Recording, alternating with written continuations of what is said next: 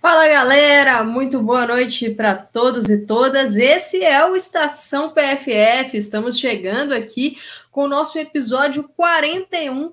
Eu e Thaís Viviane, né? Eu sou a Amanda Viana, estou aqui com a Thaís Viviane, minha parceira de estação, para a gente fazer essa gravação ao vivo do episódio no YouTube do Planeta Futebol Feminino. E você que está ouvindo no seu agregador preferido depois, confere aí esse nosso episódio para a gente falar o que aconteceu nesses últimos dias nas ligas europeias. Tivemos rodada no final de semana, alguns resultados aí que deixaram algumas torcidas, né, Thaís, na bronca aí, algumas derrotas, até inesperadas algumas, mas a gente vai falar bastante sobre isso nesse episódio. Bom, um recadinho antes do episódio começar para vocês. PFF vai fazer aí uma cobertura do draft de expansão da NWSL. Ainda não sabemos se teremos a cobertura ao vivo do draft. O draft de expansão acontece no dia 15, sexta-feira, mas nesse dia 14, quinta-feira, a gente vai ter uma live no YouTube do Planeta Futebol Feminino para falar sobre a NWSL, explicar o que é o draft de expansão, né, com novas equipes chegando na Liga dos Estados Unidos, movimentações nesses últimos dias. Angelina acertou com Orlando Pride. Então, se você tem interesse no campeonato estadunidense, vem com a gente aqui na quinta-feira, dia 14, às 20 horas, no YouTube do Planeta Futebol Feminino, para bater esse papo. Bom, sem mais delongas, boa noite, Thaís Viviane. Tudo bem com você? Olha, a rodada não foi muito boa para você, não, né? Não, assim, poderia ter sido pior, né? Poderia ter sido bem pior. Sempre pode. Foi, não, não foi boa, mas poderia ter sido bem pior. É, resultados surpreendentes, né? Como você falou, a gente tem goleada aí na Inglaterra, a gente tem é, uma virada na Alemanha, uma virada importante em termos de tabela, a gente tem tropeços, como a gente falou na Liga F, e uma mudança de posição ali é, do segundo colocado. E na França também outro resultado surpreendente, um tropeço do PSG. Então foi um fim de semana bastante agitado, sim. Acho que a gente pode começar a nossa viagem, como de costume, pela Inglaterra, né, Amanda? Porque foi onde a coisa talvez tenha ficado mais quente por ali. Pela nona rodada da FAWSL, o Manchester City venceu Aston Villa por 2 a 1 é, O Arsenal goleou a equipe do Chelsea 4 a 1 o Brighton empatou com o Leicester 2 a 2 Liverpool e Bristol City também ficaram no empate, empate importante esse, 1 a 1 O Everton derrotou o West Ham 1 a 0 e o Manchester United goleou o Tottenham 4 a 0 Qual o seu destaque, Amanda? Thaís, é, qual o meu destaque e por que esse Arsenal 4 e Chelsea 1, né? É difícil o destaque não ir para esse jogo, porque foi uma grande vitória do Arsenal. E a gente falava aqui no último episódio, né, que se o Chelsea vencesse esse clássico, ia colocar ali uma vantagem bem considerável, não só para o Arsenal, mas também para o Manchester City. E levando em consideração o que tem sido esses últimos anos de WSL, né, Thaís? A liga ia ficar bem encaminhada para as Blues. Então, era um jogo de vitória obrigatória para o Arsenal. A torcida lotou o Emirates Stadium, 59 mil é, e 42 torcedores no Emirates. O Arsenal tem conseguido fazer isso muito bem, né? Trouxe a sua torcida para o Emirates, tem feito mais jogos lá, e isso tem feito a diferença. Já é o segundo jogo, se não me engano, nessa temporada, que para mim a torcida fez a diferença. Naquele, naquela vitória de virada para cima do Aston Villa, a torcida também foi muito importante. É, e, na minha visão, além do resultado, o que a gente viu foi uma grande atuação do Arsenal, um desempenho coletivo muito bom, um desempenho individual ali com a participação no ataque da Alessia Russo sendo decisiva, da Beth Mead sendo decisiva, continuaram bem, Vitória Pelova, a Lievalt muito bem. Então, assim, são destaques. A Lotte Rubenmoy vem fazendo uma temporada sólida se a gente considerar a instabilidade dessa defesa do Arsenal. Ela vem conseguindo ser ali, pelo menos, é, auxiliar ali a Amanda Ilestedt, que está chegando no clube, fez gol de cabeça, né? Que é um dos pontos fortes dela. Assim, Thaís, eu não sei você, mas eu gostei muito desse jogo do Arsenal, porque não foi só aquele jogo que o time é, marcou gols. O time construiu os gols de forma reativa, que é um ponto muito forte dessa equipe do Eideval, de transição. O, o Arsenal do Eideval tem essa arma muito forte, soube marcar bem a saída de bola do Chelsea, e aí se a gente for olhar para o lado das Blues, nada deu certo, né? foi uma daquelas atuações que a gente tem acostumado a ver nessas últimas temporadas do Chelsea da Emma Reis, que quando dá errado, Thais, dá muito errado. Ela tem, a gente já falou aqui diversas vezes que a Emma Reis tem um pouco de dificuldade dentro de uma partida de mudar ali o cenário do jogo, algumas vezes. E eu acho que nesse jogo foi um pouco desse caso também, mas válido pontuar que as atuações individuais das jogadoras também foram bem ruins. O Chelsea inteiro deixou a desejar nesse jogo para mim.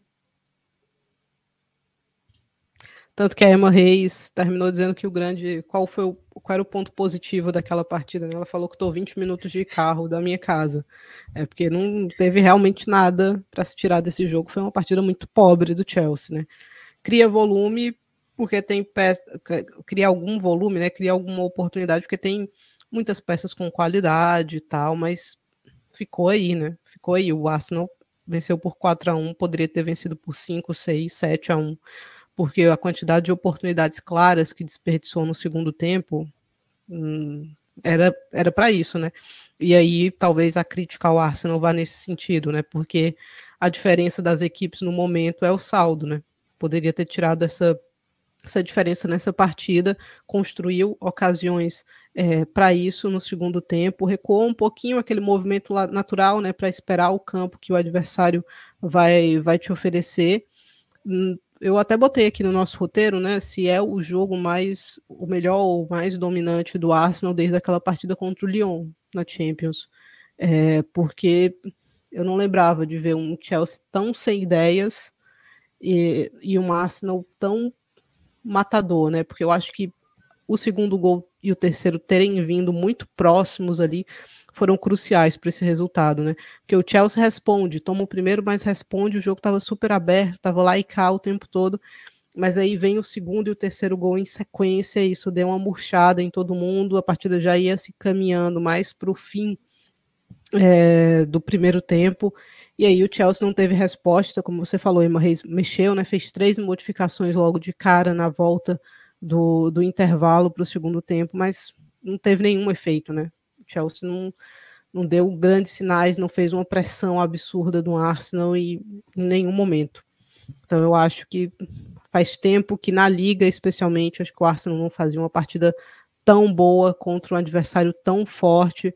Vou até buscar, esqueci de pegar esse número, mas vou é, a última vez que o Chelsea tinha tomado quatro gols né, no, no campeonato inglês fazia muito tempo. Foi um resultado surpreendente pelo que as equipes vinham apresentando. Eu esperava um pouquinho mais de equilíbrio, mas para manter a competitividade e a briga pelo título interessante era fundamental que o Arsenal vencesse essa partida. Né? Fundamental. Assim, poderia até empatar, mas não podia perder de maneira alguma. Exatamente. E daí, sobre isso que você destacou, né, dos gols ali do segundo e do terceiro terem saído muito próximos, até mandar um abraço para Eduardo Costa, que com certeza vai nos ouvir depois, está muito feliz com essa vitória é, do Arsenal. Como dizia Ma Maestro Júnior, dizia não, diz, o Arsenal enfiou a faca e rodou. Aí. É, não deu brecha. Não deu brecha para o Chelsea entrar no jogo.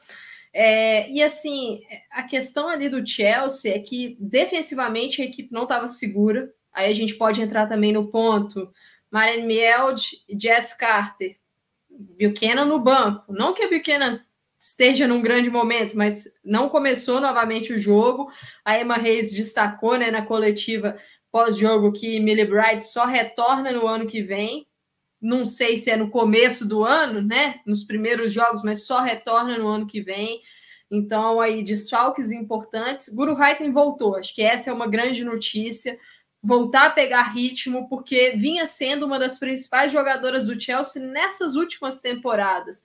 E tentar recuperar, né, Thais? Deixar esse resultado para trás, aprendendo, logicamente, com os erros, mas bola para frente. O time ainda é líder, ainda tem ali uma vantagem em relação ao Manchester City, né? E agora tentar crescer.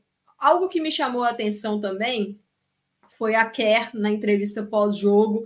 Ela falou: olha, estão sendo meses complicados para mim porque a sequência de lesão né, dela, desde a Copa do Mundo, ela chegou a ter uma pequena lesão, não foi para essa última data FIFA com a Austrália. Eu acho que também ela não foi para dar uma aliviada, né, Thaís? Porque é uma sequência muito pesada. Mas se a principal jogadora do ataque do Chelsea, que para mim é a Kerr, tá com dificuldade de sequência, isso acaba impactando em tudo, porque eu já vi outros Chelsea e Arsenal, outro Arsenal e Chelsea, que o Chelsea estava mal e a Kerr decidia no último minuto empatava ou vencia o jogo para o Chelsea. Então, assim, é, olhar para isso e tentar achar novas armas, né? Porque foi um jogo que a Kerr estava muito mal, a Lauren James, que a gente vai falar daqui a pouco, também estava muito mal. Então, o Chelsea precisa encontrar alternativas além dessas principais jogadoras para quando não está dando certo, tentar se escorar também em outros atletas. Não achei o número que estava procurando, mas vou trazer outra aqui, é, dado do Orbinho, né? Traz fatos sobre o Arsenal aí, quem gosta dos Gunners, vale a pena seguir no Twitter. Alessia Russo marcou três gols, é, quatro gols, na verdade, em cinco jogos da WSL contra o Chelsea. Gosta gosta de, de um jogo grande, né? A Russo, acho que teve um começo meio. Ainda tá naquela fase de adaptação, né? Mas acho que essa partida já trouxe aquele impacto, né? Que acho que era isso que o torcedor do Arsenal esperava realmente dela, quando você traz um, a principal jogadora, uma das principais jogadoras de um adversário direto na liga. Acho que você quer isso. Também tivemos polêmica nesse jogo, né? Não poderia ser diferente ali o lance da Lauren James com a Lia Valt deixou o pé, poderia ter sido expulsa. A árbitra viu, tanto que deu amarelo. Foi um lance sem bola a James é bem essa jogadora, né? Eu acho que isso já a gente vai fugindo de ser uma ocasião ou outra, um destemperamento. Ela é essa jogadora que, quando ela fica frustrada, quando as coisas não estão acontecendo da maneira dela, ela dá esse, esse showzinho de birra, né? Para mim é uma clássica birra. Agora a arbitragem tem que ser mais dura, né? A arbitragem tem que ser mais dura é, quando vê esse tipo de coisa, como não tem vá, mas quando a arbitragem presenciar isso, tem que punir da maneira correta, que é mostrar um vermelho. É, ela vem recebendo muito abuso online, o Chelsea até falou contra, como falou, falou em relação a isso, publicou um, um comunicado aí agora há pouco, hoje, né? A Valt também falou, né? Ninguém melhora com, com determinados tipos de crítica. Eu, eu entendo, eu acho que apesar da atitude dela não não tem cabimento, obviamente, o, o, abuso que ela recebe online, mas ela precisa mudar a atitude dela ali, né? Assim, porque eu vejo uma clara diferença. As pessoas comentaram, ah, mas a McCabe, ah, mas Stanley. Para mim também são jogadoras que passam do ponto, mas geralmente passam do ponto quando você tem uma briga pela bola, quando você tem uma situação de jogo rolando, né? Inclusive, nesse jogo, o pessoal reclamou de um lance da McCabe. Eu não achei que foi uma, cotovelada, eu achei que foi um lance de jogo, foi um lance no corpo, é, porque eu acho que se a McCabe deixa o cotovelo ali, a, a Kirby não tinha nariz hoje. Então, eu sei que a Amanda até acha que foi pênalti, né, porque foi um lance de, do corpo ali. Eu acho que poderia ser marcado, eu não marcaria, mas para mim esse lance é super diferente do lance da, da James. Né?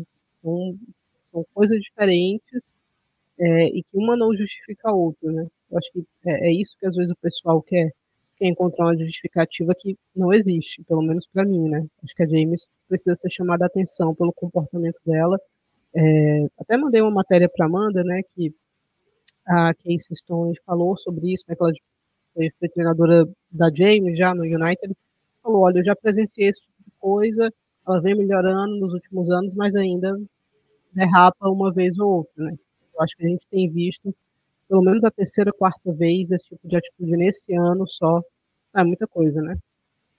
Assim, é, o grande problema para mim da Lauren James é que ela é reincidente. Então parece que ela não aprende com as situações que acontecem, né? A gente já falava sobre esse tipo de comportamento dela antes da Copa do Mundo. A gente chegou a citar aqui no, no Estação PFF, antes da Copa do Mundo, esse comportamento da James. Aí acontece na Copa aquele lance em que ela pisa nas costas da Michelle Aloise. Na minha visão, a punição que ela recebeu foi uma punição branda, ela não poderia ter voltado a jogar naquela Copa do Mundo.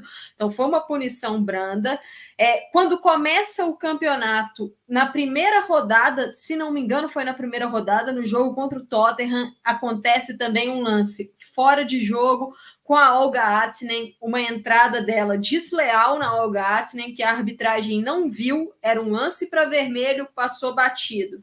E agora, novamente, esse lance com a Lia Valt, para mim, um lance para vermelho. A Rebecca Welsh deu apenas o amarelo. Acho que se a gente tivesse VAR, fatalmente ela seria expulsa nessa jogada. Na minha visão, a Lauren James é uma jogadora maldosa. Esse tipo de reincidência, eu, eu caracterizo ela como uma, uma jogadora maldosa. E isso vem muito por essa questão da frustração mesmo. Porque, Thaís, observa, esses jogos que acontecem, essas coisas, são jogos que ela não está bem jogos que ela tá voando e que foram vários nessa temporada, porque eu considero a Lauren James hoje, na temporada atual, top 5 do mundo. Acho que ela tá fazendo uma belíssima temporada. Mas em alguns jogos que ela não tá muito bem, ela acaba se frustrando e isso é. Ela, é. Ela é gosta, é, ela gosta desse tipo, assim, desse tipo de provocação, de um jogo mais pegado. Isso é, o, é um estilo dela. A questão, e, é um estilo de várias outras jogadoras, a gente falou que a McCabe gosta desse tipo de, de, de, jogo mais físico, né? A Stanway gosta desse tipo de jogo mais físico, às vezes passam do ponto, às vezes são expulsas por conta disso. Eu não acho comparável, o pessoal fez, tentou traçar um paralelo. Olha, a McCabe, no lance que ela joga a bola no, no rosto da Kelly, e isso, e esse pisão na Vault, acho que são coisas diferentes. Mas para mim é aquilo que você falou, Thais tá errado com uma, também tá errado com a outra. A gente não tem que ficar falando assim, ah, mas a McCabe fez aquilo. Se tá Exato. errado lá, tem que punir lá também. No caso desse jogo, eu achei pênalti da, da McCabe na, na Kirby. É, mas só voltando aqui à, situação da Lauren James, é, eu acho que passou da hora de chamar a atenção, da galera do Chelsea chamar a atenção, pessoal da Federação Inglesa chamar a atenção, das companheiras é, mas... dela mais experientes chamarem a atenção. Porque isso, Thaís, é, é para o resto da carreira dela. Entendeu? É uma situação que ela tem é. que mudar, é uma atitude que ela tem que mudar, que ela tem que melhorar. Agora, a punição tem que acontecer. Exato. A FA tem acesso às imagens a FA pode punir a Lauren James depois do jogo. Então, essa punição tem que acontecer. É preciso é. coibir esse tipo de situação. Isso rolava no masculino, né? Antes do VAR na Premier League, se algum jogador fosse pego ali depois pelas câmeras, um lance que passou batido, ele poderia ser punido depois. Ele era punido depois. Eu lembro que o Ibrahimovic foi punido. É, uma vez, acho que ele deu uma cotovelada em alguém, não, o árbitro não viu, mas depois ele tomou a punição, acho que foi alguns jogos ali de suspensão. Então, eu acho que essa medida deveria ser implementada também no, na WSL. Agora, eu não sei se a James vai mudar. Sim, eu acho que tem jogador que não muda, né? Tem jogador que a gente acompanha a carreira inteira fazendo essas coisas, né? Assim, sendo desse jeito. Então, eu acho que o Chelsea pode chamar atenção, o pessoal na Inglaterra pode chamar atenção também é, as treinadoras, né? Ela tá, vem de treinadoras experientes, mas eu não, eu não sei, eu não, eu não consigo ver uma garantia de que ela vai agir diferente. Não sei. Acho que a gente tem, tem muito caso de jogador que passa a carreira toda assim, né? Então, acho que é importante pontuar, porque é, no dia que ela não fizer alguma coisa e parecer que ela fez, talvez ela seja punida pela, pelo histórico dela também. Então, isso eu acho que é algo que a equipe tem que se preocupar. É, mas, como eu falei, não, não sei se vai mudar. Não sei se vai mudar. É jovem, faz uma excelente temporada e tal, mas hum, talvez seja o estilo dela mesmo. E aí, e aí, a arbitragem tem que intervir sempre, né? Tem. Tem que, tem que ficar de olho nela, porque ela é uma jogadora reincidente. É preciso ficar de olho nesse tipo de, de atitude. E aí, assim, para finalizar da minha parte, a situação dos abusos online, isso não pode acontecer, assim, não é justificativa. O que ela faz ali dentro de campo não pode ser justificativa para ela receber xingamento, para ela receber ameaça, abuso online, e muitos desses abusos, eles têm o caráter racista, isso é um absurdo. Então, na minha visão, o Chelsea está certíssimo em se posicionar dessa forma, da mesma forma como a seleção inglesa também estava certa quando se posicionou sobre isso na Copa do Mundo. É, há pouco, né, você citou a questão da Lia Valt, ela fez um, ela deu um RT, vamos dizer assim, né, no, no Twitter, antigo Twitter atual, RT comentado. comentado, em que ela fala que é, inicialmente ela não queria falar nada, mas ela não pode deixar isso passar batido e ela, assim, tá abominando a situação que está sendo feita com a Lauren James online, esses abusos, essas questões que não podem acontecer e realmente não podem. E aí a Emma Reis também falou sobre isso, né, Thaís, na coletiva pré-jogo da Champions, e falou que a Lauren James está muito abalada com essa situação, e eu imagino que esteja, né, porque não é fácil isso. Então, Espero que o Chelsea consiga dar todo o suporte para ela, para ela conseguir passar isso, para que também seja possível, de alguma forma, é, punir essa galera que está fazendo esses abusos, mas que também seja feito um acompanhamento com ela, para que ela mude essa atitude, porque isso também é. não pode acontecer, Thais. É, ela, a arbitragem tem que puni-la de alguma maneira, né? Seja no momento do jogo, ou seja depois mas também tem muita gente aí merecendo ir para a cadeia, né? Acho que é isso daí a liga pode se encaminhar é, de tentar fazer. A gente já falou do público, uh, sétima vitória consecutiva do Arsenal, né? Então, depois daquele começo titubeante, uma boa sequência, uma sequência bem positiva, nem sempre passando aquela confiança no jogo, mas conseguindo os resultados, que é, é importante, né? Quando você não está tão bem das pernas ali, o resultado ele vem para te ajudar a, a sedimentar algumas coisas e a continuar vivo na briga. Millie Bright só volta em 2024, você, falou, você falou isso, né? Você citou no, a princípio, então o Arsenal, o Arsenal, o Chelsea vai passar alguns joguinhos a mais aí desfalcados, especialmente esses dois da Champions. Não devem ser um bicho de sete cabeças, mas é um detalhe para a gente ficar atento. Tivemos a vitória do City também, né, Amanda? Contra o Villa, foi buscar uma virada. É, boa temporada da Hemp, né? Eu já gostei da Copa do Mundo dela, jogando numa posição um pouco diferente, aqui marcando dois gols aí para ajudar o City. O City estava bem na partida em termos de volume, mas continua pecando muito, né? Na questão do, assim, da conversão. Não sei se vai melhorar. É, toda mas... semana a gente fala a mesma coisa, né, Thais?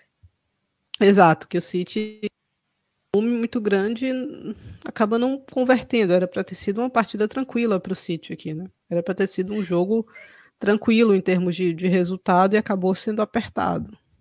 E se a gente for olhar o outro lado da moeda, o lado do Aston Villa, é mais um jogo decepcionante, porque a equipe começou bem, conseguiu o gol cedo, mas o Aston Villa vai derretendo durante os 90 minutos, né? É um, é um time que não consegue ter consistência em um jogo inteiro e acaba sofrendo gols bobos. Os dois gols da Hemp, eles tiveram basicamente o mesmo princípio. Ela atacando as costas da defesa. Ou seja, é lance de falta de atenção, é lance de erro de marcação. E o Aston Villa tem feito isso de forma frequente nessa temporada, então muito decepcionante o desempenho da equipe da Carla Ward. E aqui não, não dá para salvar ninguém, Thais. Não dá para salvar ninguém. A treinadora, as jogadoras, tá, tá difícil de encaixar isso e realmente está decepcionante, porque foi um mercado muito bom depois de uma temporada muito boa e a gente não está tendo aquela sequência, né? O Aston Villa uhum. é, é o novo Tottenham. É o Tottenham da temporada passada salvo aquelas de nove derrotas seguidas que o Tottenham teve, mas o Tottenham foi muito bem na temporada 21-22 e derreteu na 22-23. Então, mais ou menos o que está acontecendo com o Aston Villa e sobre o Manchester City, sobre a Hemp, é, é uma jogadora que ela sempre foi muito decisiva por essa equipe, mas ela tem se tornado mais versátil. E eu acho uhum. que essa mudança de posicionamento dela na seleção inglesa em alguns jogos fez muito bem a ela. Né? Deu, deu mais armas para uhum. ela dentro de campo. Um faro de gol, né? sabendo usar. Exato. Faro de gol que faltava às vezes, que ela está com isso mais apurado, cada vez mais apurado. É uma jogadora jovem, como a gente falou, né? 23 anos ainda. Está amadurecendo de maneira legal pelo campeonato inglês, são oito partidas dela, cinco gols e duas assistências. Então, são números bem interessantes, bem interessantes. É, tô gostando. Ela tá para renovar, né? Eu acho que vai renovar, eu acho que vai fazer um contrato bem legal com o City aí para o futuro, mas para a gente ficar de olho nesse mercado. O Vila segue na parte de baixo, como a gente falou, né? Uma pena. Vamos ver se consegue reagir aí no turno. Tivemos ainda o Brighton empatando contra o Leicester. O Leicester abriu 2 a 0 e o Brighton foi buscar no fim do segundo tempo ali é, o 2 a 2 Terland, artilheira, né, Amanda? É, Elizabeth Terland, sete gols no campeonato, artilheira, 70% dos gols do Brighton são dela, ou seja, né, ela é a, quem está pontuando para o time. Então, Exato para o Brighton seguir nessa toada, vai precisar distribuir melhor esses gols, porque se não tiver a tela em algum jogo, já complica, né, Thaís? Mas o Leicester foi um problema para o Leicester essa partida, porque o time abriu 2 a 0 e teve momentos de desatenção ali na reta final que custou muito caro. Então é o Willie Kirk tendo essa, essa oscilação nessas últimas rodadas que está fazendo com que o Leicester volte a olhar para essa parte de meio para baixo da tabela. Acho que não, não vai correr risco pelo que a gente está vendo desse início de, de temporada, mas começou muito bem e oscilou uhum. para baixo. Normal. É, falando embaixo de tabela, a gente teve uma mudança, né? Porque o Bristol empatou com o Liverpool, 1 a 1 um ponto muito importante para deixar o West Ham na lanterna do campeonato, já que o West Ham perdeu, é, foi derrotado pelo Everton 1 a 0. Muitas lesões no Everton, teve um gol das Gêmeas aí, né, para dar três pontos importantes em termos de tranquilidade.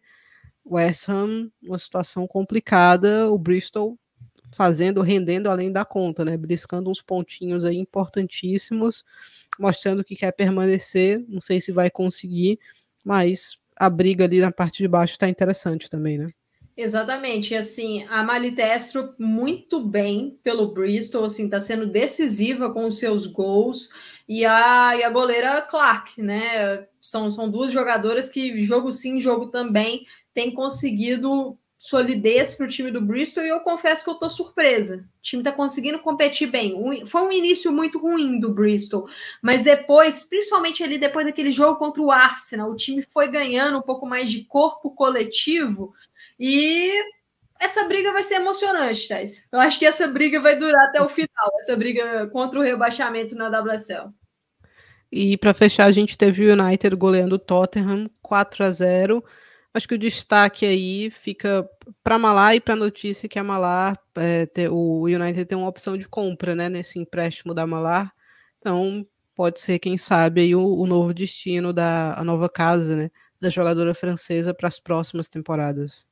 Exatamente, né? O, o Mark, é, Mark Skinner foi perguntado sobre a Malar aí durante essa semana e ele falou: olha, a gente tem interesse sim em permanecer com a malária. Ele também foi perguntado sobre Mary Earps, né, Thais? O assunto aí na Inglaterra nesses últimos dias, que surgiu um rumor que parece que o Arsenal estaria próximo de assinar com a Earps já em janeiro, mas a galera lá na Inglaterra desmentiu, parece que essa situação ainda não andou, o que para mim faz sentido a situação não andar, porque eu acho improvável que o Manchester United reforce um rival especialmente de vaga de Champions nesse meio de temporada, mesmo sabendo que pode perder a URPS de graça é, no final. Eu acho que seria muito mais uma questão de não querer reforçar um rival do que de reposição, porque a Fallon Tullis Joyce foi muito bem quando teve a oportunidade. E para falar rapidamente sobre a Malá nesse jogo, muito livre, né? O Tottenham, assim, o Tottenham nessas duas últimas rodadas não tem condição o que a defesa do Tottenham fez, o que o sistema defensivo do Tottenham fez, dando muita liberdade para os seus adversários, amalar os seus gols foram assim de total liberdade dentro da área. Ela aproveitou uma vitória muito importante para o Manchester United. E numa rodada, Thais, em que o Chelsea perdeu pontos para Manchester United e Manchester City, que querem aproximar aí dessa ponta de tabela, foram duas vitórias vitais para a sequência do campeonato. Exatamente. É, e acho que é isso, né? Vamos olhar para a classificação aqui rapidinho. O Chelsea na liderança com 22 pontos, empatado em pontos também com o Arsenal, que tem 22. A diferença está no saldo, né? O Arsenal, o Chelsea tem um saldo melhor do que, do que o Arsenal, três gols a mais. Na sequência vem o Manchester City com 19, na quarta colocação o United com 18, na quinta posição, o Liverpool tem 15 pontos. Na sexta, o Tottenham tem 12. O Everton deu aquela respirada que a gente comentou, né? Aparece aqui já na sétima colocação com 11 pontos, duas vitórias consecutivas, né? Então, importante aí para o Everton esses seis pontinhos conquistados é, nas últimas duas rodadas, até porque deve perder o jogador em janeiro. Na oitava colocação, o Leicester tem nove pontos. Na nona posição, o Brighton tem oito o Aston Villa, é, o antepenúltimo, com seis pontos, o Bristol City é o penúltimo com cinco, e o West Ham está na lanterna com apenas quatro pontinhos. Na próxima rodada, a gente tem no sábado Tottenham e Arsenal, outra expectativa de grande público, né? Olho nessa arbitragem aqui, que vai ser é, importante sábado às 9 horas da manhã, no domingo às 9h15, Manchester United e Liverpool, no domingo às 10 Everton e Manchester City, às 11 Bristol e Chelsea, às 12 Leicester e West Ham e às 13h45 Aston Villa e Brighton. Algum jogo para ficar de olho aqui, Amanda? Eu vou com o North London Derby, que é esse Tottenham e Arsenal, porque além de ser um clássico, o Tottenham vem de duas partidas muito negativas, né? 7 a 0 e 4 a 0 para Manchester City e United, uma sequência muito complicada também do Tottenham, né? Isso precisa ser falado, uma sequência é, cruel. E agora vai ter que tentar segurar o grande rival aí com o Arsenal bem embalado. Então acho que esse é o jogo da rodada, Thais. Exatamente, ficaria de olho também nesse Villa e Brighton aqui, que pode ser divertido. É, acho que é isso, né, Amanda? Termos é de Inglaterra, bora, conversamos bora bem. Bora passar rapidamente aqui no chat do YouTube, a galera que está acompanhando essa gravação do episódio 41 do Estação PFF, Ana Cristina Viana, Gisele, o Bruno Vioto, a Gisele de Assis aqui com a gente, Gisele Almeida, chuva de Giseles, tá? Três Giseles aqui com a gente no chat, o Jackson Oliveira, o Vitor Hugo aqui também, o Lucas Almeida, Marrevolto, 400, pessoal aqui, Luan Rocha, muitos comentários, a gente agradece a, a audiência de vocês aqui ao vivo. E se você que está escutando no seu agregador favorito, fique sabendo, a gente faz a gravação dos episódios do Estação ao vivo no YouTube do PFF. Então, se você quiser deixar sua mensagem ao vivo aqui com a gente, fica ligado nas redes do PFF que a gente costuma avisar quando a gente vai fazer a gravação. Aqui com a gente também, Thaís, o Léo Camilo. Então, bora passar. Carlos Silveira, que também vale registrar muitos comentários aqui do Carlos com, com a gente. E bora passar então para a Alemanha, né, Thais? Essa viagem agora na estação alemã. Exatamente, vamos dar um pulinho na Frauen Bundesliga, né? É, que teve a sua nona rodada no último fim de semana. Começou com Leipzig e Nuremberg 0 a 0 Tivemos o Freiburg batendo o Essen 1 a 0 O Wolfsburg goleou Colônia 4 a 1 O Frankfurt virou para cima do Hoffenheim 3 a 1 O Werder Bremen venceu o Duisburg 2 a 0 E o Bayern de Munique bateu o Leverkusen por 3 a 0 Eu ia, antes da gente, eu te pedir o destaque, eu pedi para o pessoal não esquecer de deixar o like, né, na live, então deixem aí que é importante. É, agora sim, Amanda, seu destaque aí da nona rodada da Frauen Bundesliga. Eu vou deixar o destaque de jogo para você, Thaís, para você dar o seu destaque de jogo. E o meu destaque aqui vai ser novamente a minha zica. Eu não, não, posso elogiar um time aqui que ele vai lá e perde no jogo seguinte. Eu elogiei no último episódio o Essen, que estava fazendo aí é, está fazendo né, uma grande campanha e que tinha uma possibilidade muito boa nessa rodada, porque dois rivais de posição, Frankfurt e Hoffenheim, iriam se enfrentar. Então era a rodada ideal para o Essen vencer e dar um salto ali na, na parte de cima da tabela. Perdeu em casa para o Freiburg. obviamente não venceu, né? Se era é. a rodada ideal para vencer, obviamente não venceu. Freiburg voltou, né? A, reencontrou a, a vitória após duas rodadas. O destaque para mim não tinha como ser diferente dessa rodada do que esse Frankfurt e Hoffenheim, né? 3 a 1 para o Frankfurt de virada. O Hoffenheim até saiu na frente no comecinho da partida, mas não sustentou, né? O Frankfurt foi muito melhor, apesar das questões defensivas, né, do Frankfurt. É, mas o, o a, a, equipe das Águias foi melhor ao longo dos 90 minutos, construiu bem esse placar, empatou ainda no primeiro tempo, a virada veio no comecinho do segundo, né? Prajinkar marcou, a Niomi marcou, a Shakira Martinez sentenciou a partida, demorou um pouquinho, porque o Frankfurt, como a gente já comentou, a, a mesma crítica do City vale para o Frankfurt, né?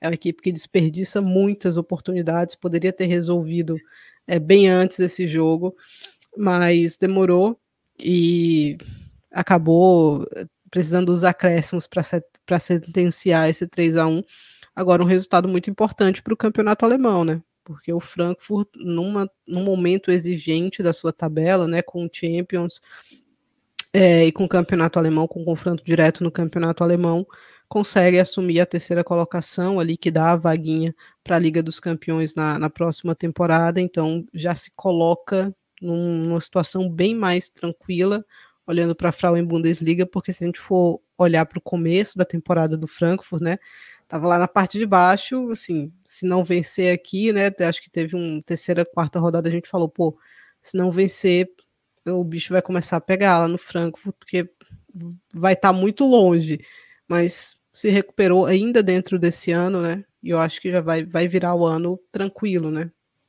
e esse ponto era exatamente o que eu ia destacar, porque o Frankfurt começou 0-6 na temporada. Ele começou com zero pontos em dois jogos.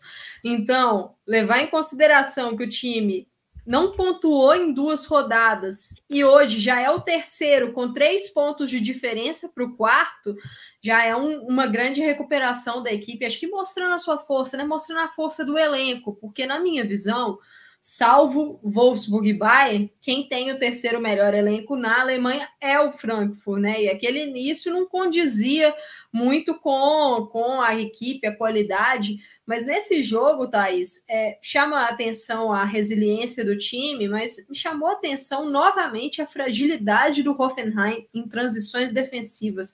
É uma equipe que tem um problema crônico nisso. Já era um problema na temporada passada e acabou oscilando muito também, mesmo sob o comando do Stefan Lerch nesse ponto. E, se não me engano, dois dos três gols que sofreu foram de transições do, do Franco, uhum. que é um ponto muito forte das águias, né? Uhum. Acho que isso a gente precisa precisa falar, que é um ponto fortíssimo do Franco, mas o Hoffenheim muito desorganizado, cedendo muitos espaços.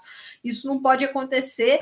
É, uhum. Destaque positivo, aqui é um nome que eu não lembro da gente mencionar aqui no, no Estação, mas fica é, o destaque, é atacante belga, a, a Jill Jensens, 20 anos. Camisa número 9. É. Camisa número 9. Ela deu uma assistência belíssima para Julia Rickelsberger Fuller, que eu já falei da, da Rickelsberger Fuller aqui outras vezes, que eu acho que é uma jogadora que pode alçar voos mais altos, austríaca, obviamente, né?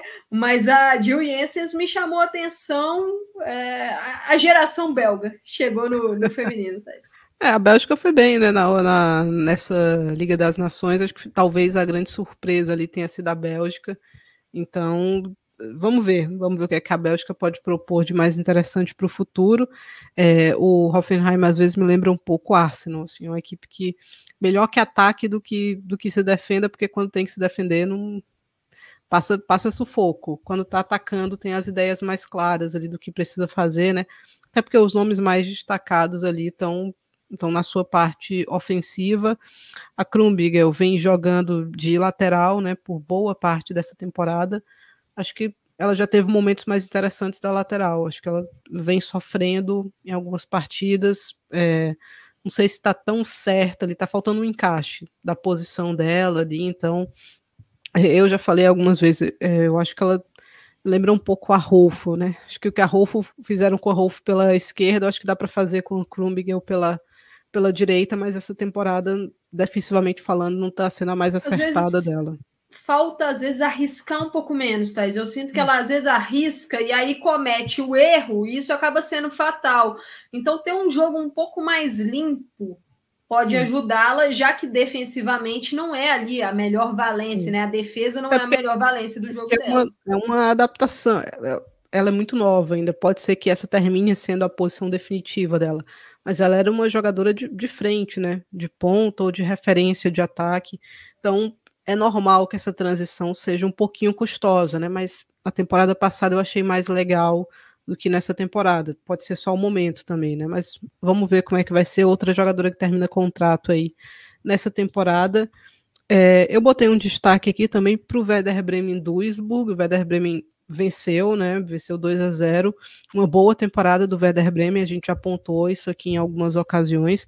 O Werder Bremen tem a artilheira da Frauen no momento, né? A Sophie Veidauer, eu acho que fala assim o nome dela, e a líder de assistências, a Kiara Han, além da que faz uma boa temporada, marcando golzinhos, e a Nina Lursen, né?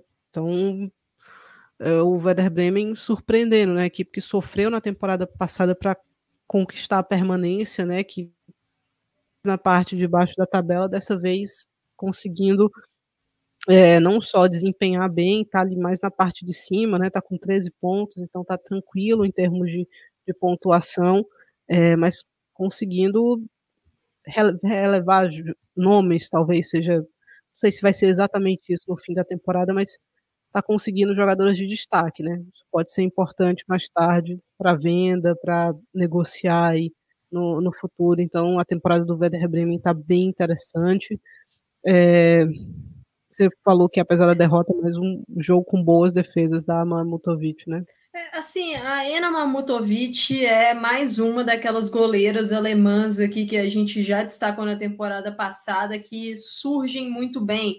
Muito jovem, é, lutou para tentar ir para uma Copa do Mundo, né? O, o, a profundidade de goleiras na Alemanha é muito grande.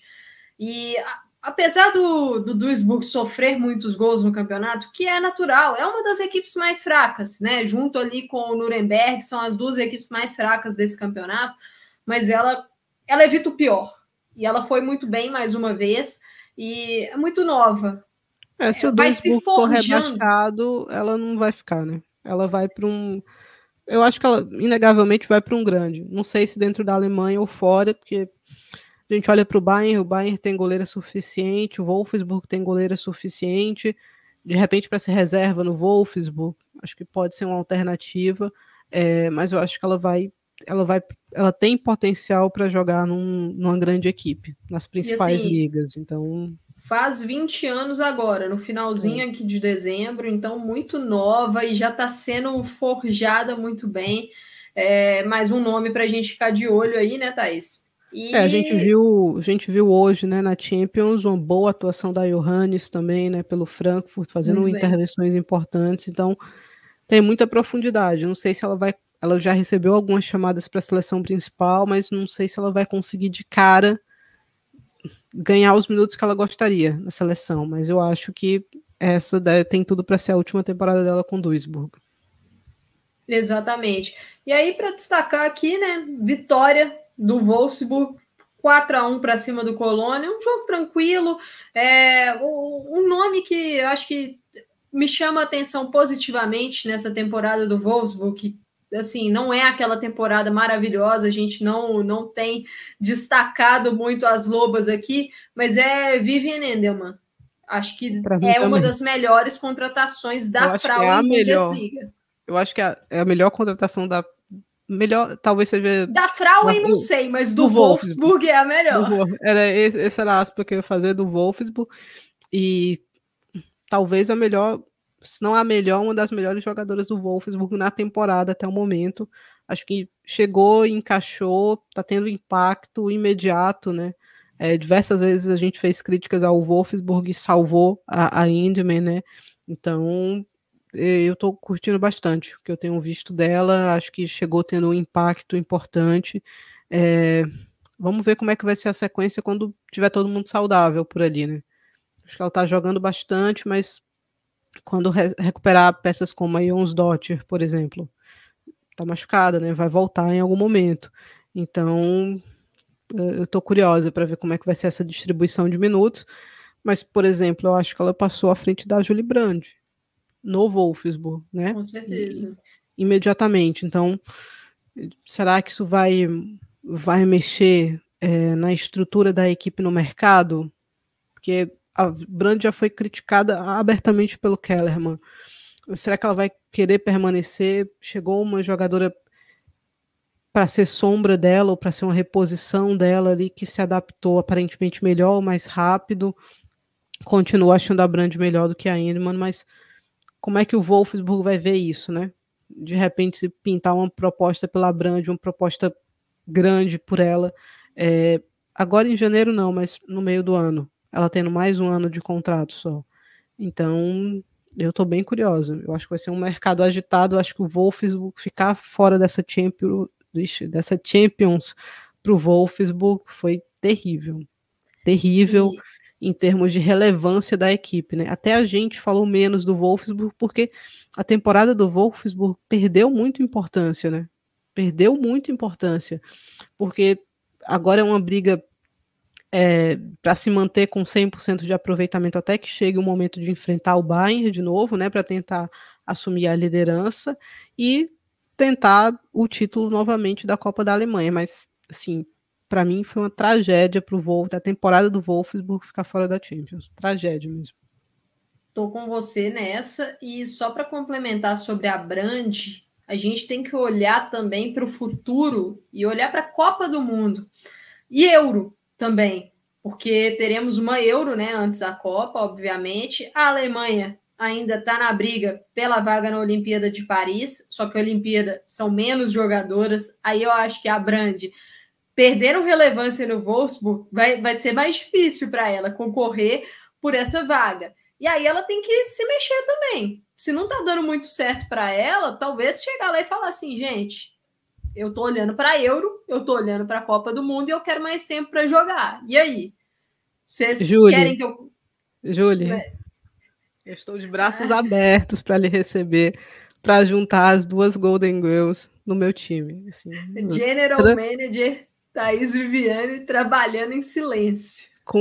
Não, e não tão silêncio assim, hein? Estou completamente. A camisa 19 está livre nessa temporada já. Basta você querer. Basta você querer que assim vai ser um salário estratosférico, multa para quebrar tudo, assim é, é só você querer que a gente faz isso acontecer. Mas assim, sem, sem brincadeira, eu acho que ela tem que fazer um movimento. Eu acho que essa declaração do Kellerman estragou o clima é. para ela lá. Eu acho que não, não, tem, não tem volta, assim. Não tem volta. Então. Em termos de relacionamento, tem... ele foi péssimo, né? E confiança jogadora, uma jogadora Exato. jovem.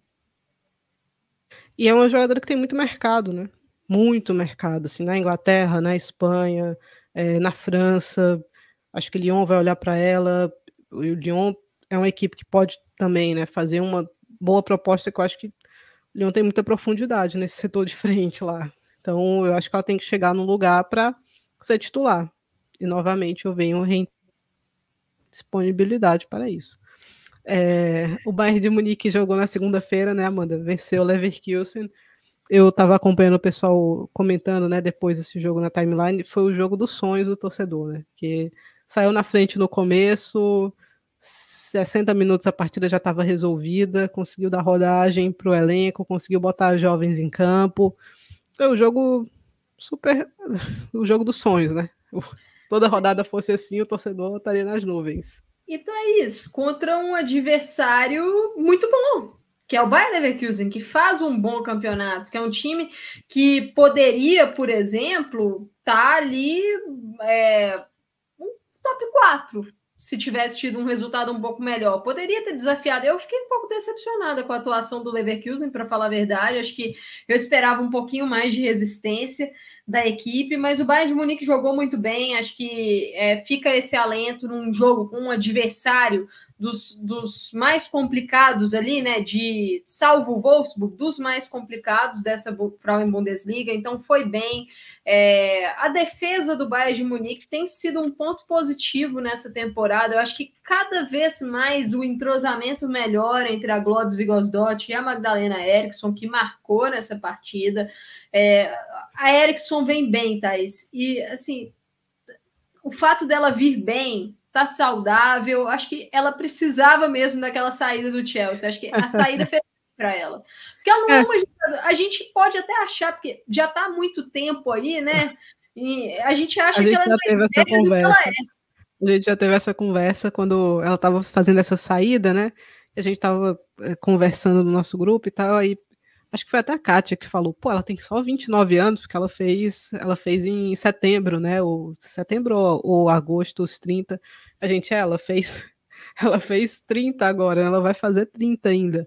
Mas, assim, acho que a gente está vendo ela há muito tempo, uma jogadora que está nesse cenário há, há, bastante, desde muito jovem, acho que já chegou assumindo um papel, né, muito relevante no Chelsea, e essa mudança dela para o Chelsea foi muito, é, foi o movimento certo, o momento que o Chelsea estava em ascensão, antes de se tornar essa equipe tão hegemônica linda na, na Inglaterra, né, ela chega e se consolida logo de cara como capitã. Então, a gente ficou muito acostumada a vê-la o tempo todo, né? Teve proposta do Lyon, então isso na época ecoou bastante, né? Porque quem recusava o Lyon naquela, naquele momento e ela recusou para ficar no Chelsea, mas eu acho que ela acertou vendo é, ser bem engenheira de obra pronta. Eu acho que era o movimento correto para as duas. Eu acho que elas iam, tanto ela quanto a Harder, iam adicionar uma profundidade no Bayern, mas elas não iam ser as pressas principais. Eu acho que elas estão conseguindo adicionar essa profundidade e ter um protagonismo também, né? Então elas estão, elas juntaram o melhor dos dois mundos. É, e a Ericsson três jogos seguidos marcando, né? Marcou contra o Werder Bremen, marcou contra o PSG, marcou agora contra o Leverkusen. Então, tá, tá muito bem encaixada, né?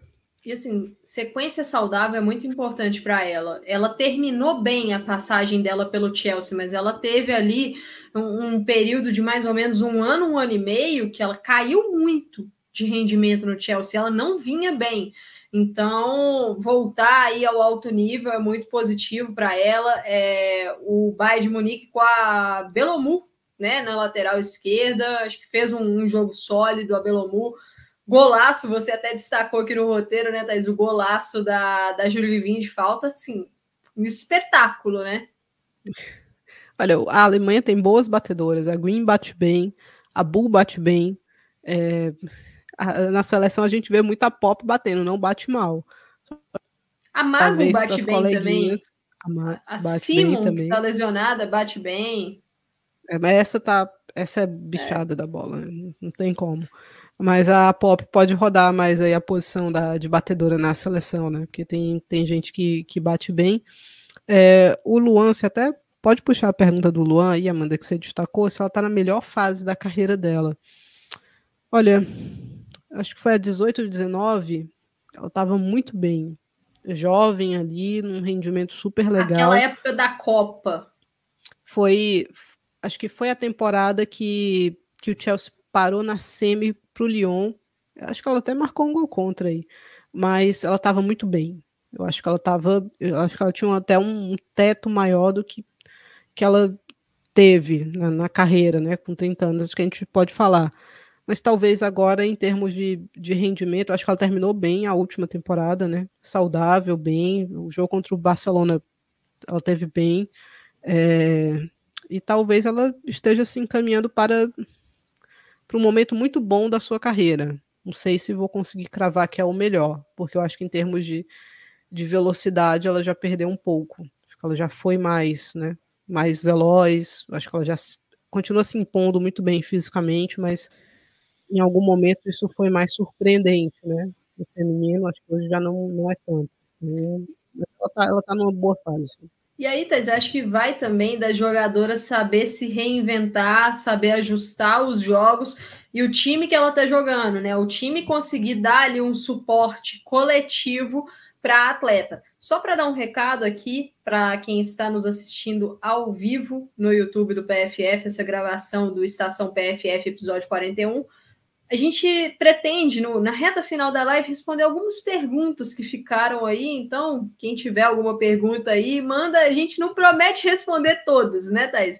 Mas algumas delas aí a gente responde. É, e sobre esse Bayern de Munique e Bayern Leverkusen, acho que é só, né, Thais?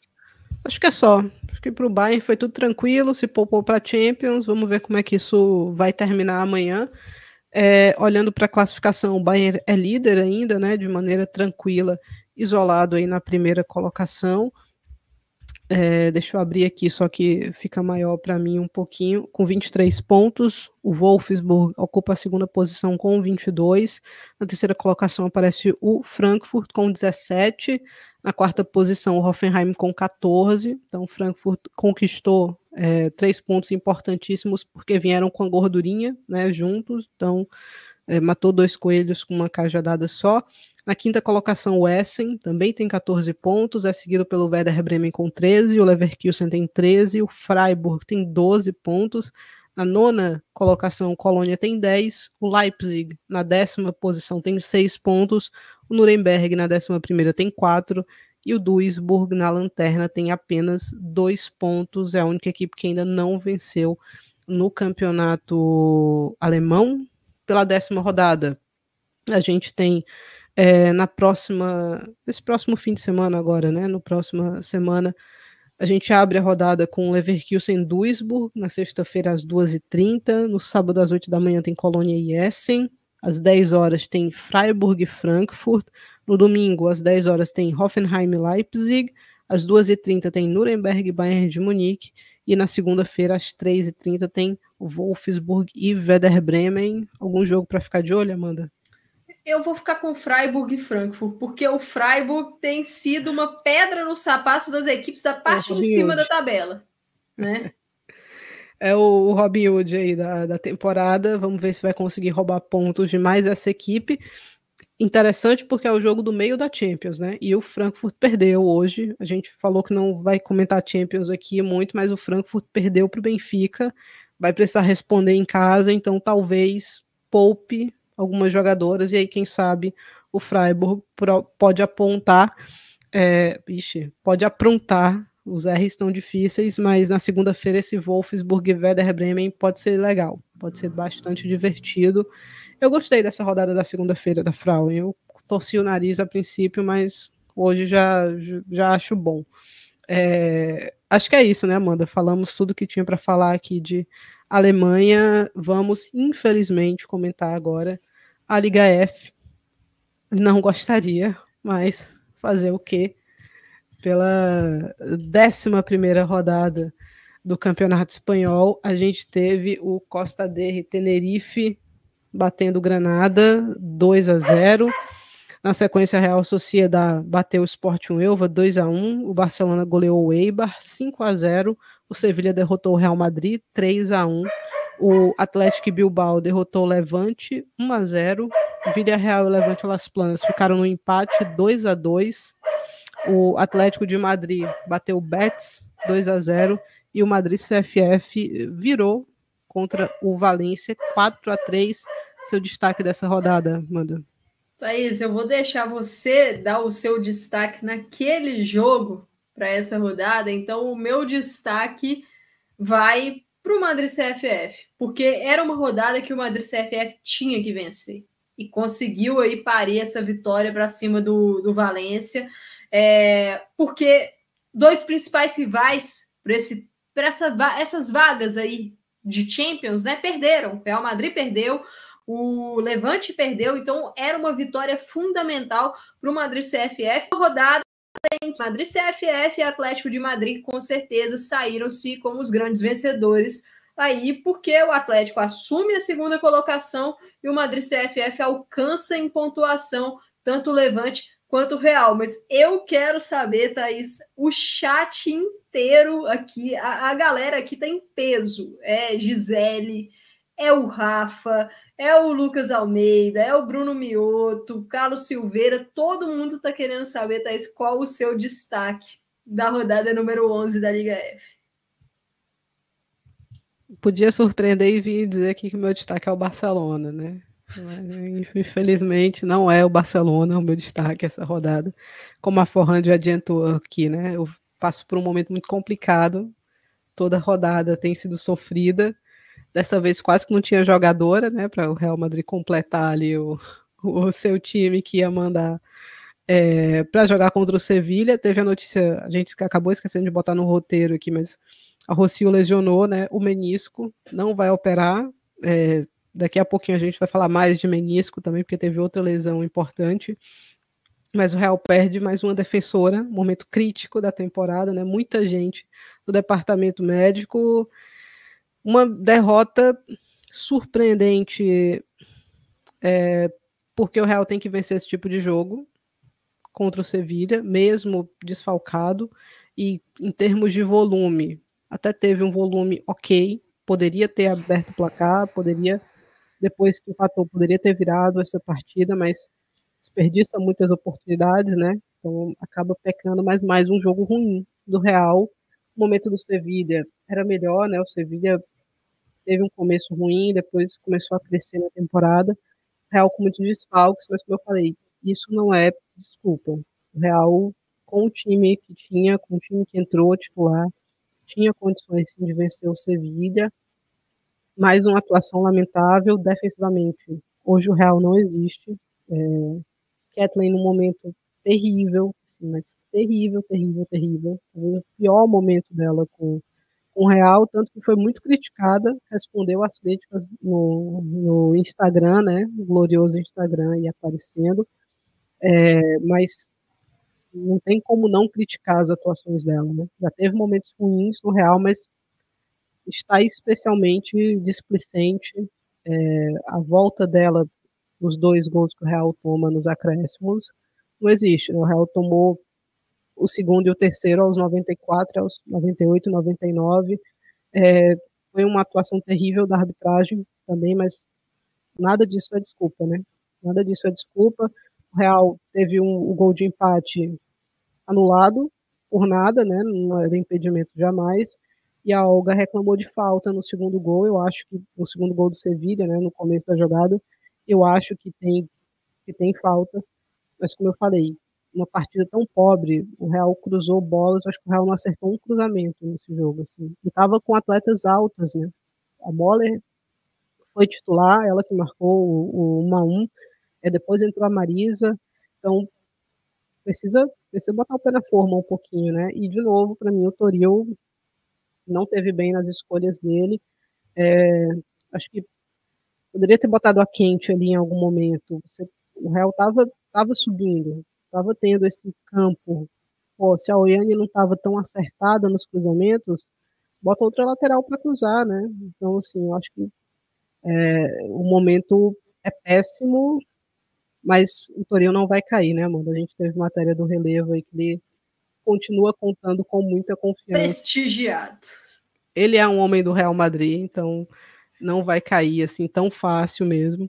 É, o Asnar caiu por muito menos, né? Daqui a pouco a gente vai falar dele também. Mas o Real olhando muito mais para a situação das lesões e para o mercado que deixou a desejado que para o Toril em si. Então, a situação de momento, ela só vai, ela só melhora se o Real vencer. E jogando mal como tá, sem confiança, com uma defesa nula, dificilmente vai vencer, né? Então, questões aí. O que é que você achou desse jogo? Assim, mais um jogo lamentável do Real Madrid na temporada. É uma temporada muito ruim do Real Madrid, porque a gente vê os jogos do Real Madrid, eu não consigo achar muita coisa. É um time coletivamente muito pobre, tanto uhum. da defesa quanto no ataque. Essa questão dos cruzamentos tem sido recorrente na temporada, e como você falou, o Real tem jogadoras altas, mas não adianta nada você ter jogadoras altas ali se o seu passe não é assertivo, É, algumas atletas com muitas tomadas de decisão complicadas. No próprio lance do segundo gol, é, eu acho que foi falta na Olga. Mas o que, que a Olga foi fazer naquela jogada? Ela Não, sai tô... da esquerda e passa a costurar no meio de vários todo mundo jogadores. Conduzindo, né? Todo mundo conduzindo bolas que não tinha que conduzir. Gente melhor posicionada toca a bola. Isso não é uma crítica de, dessa partida, né? Acho que se você voltar é. a dois, três programas, você vai ouvir a gente falando, pô, o Real hoje não tem um jogo coletivo, né? É todo mundo tentando resolver tudo ao mesmo tempo, todo mundo conduzindo muita bola e você facilita as coisas, porque o Real tem jogadoras de qualidade para fazer um jogo coletivo melhor do que vem fazendo, porque o que é apresentado agora não existe, né? É, o Toril tem as questões dele, por exemplo, a Maite foi a primeira substituição não estava bem, mas é uma jogadora que tenta algo mais criativo no meio, né? Então, as mudanças que ele fez, ele mutou a Paula, que são duas meninas da base, e que aí eu acho que o pessoal, é, eu acho que é uma crítica muito cabível.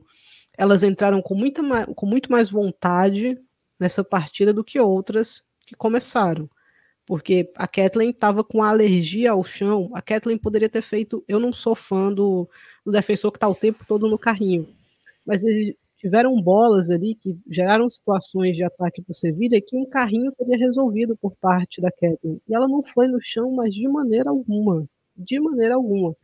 E aí entra uma Paula, tem 17, 16, 17 anos, tá correndo, tá buscando, não larga nenhuma jogada, tá no chão, tá pedindo bola não é o papel dela, né?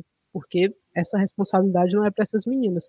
Mas elas foram uma boa notícia desse jogo, né? A Marisa entrou, deu uma assistência, também com vontade, também correndo, e aí a torcida pegou no pé da, das jogadoras que começaram o jogo. Ó, não dá para vocês largarem uma partida assim. E eu acho que tem uma certa má vontade é, delas agora. Acho que não é um momento de confiança de elenco e de, de comissão técnica mais interessante, mas quem sai prejudicado disso é o, é o clube, né?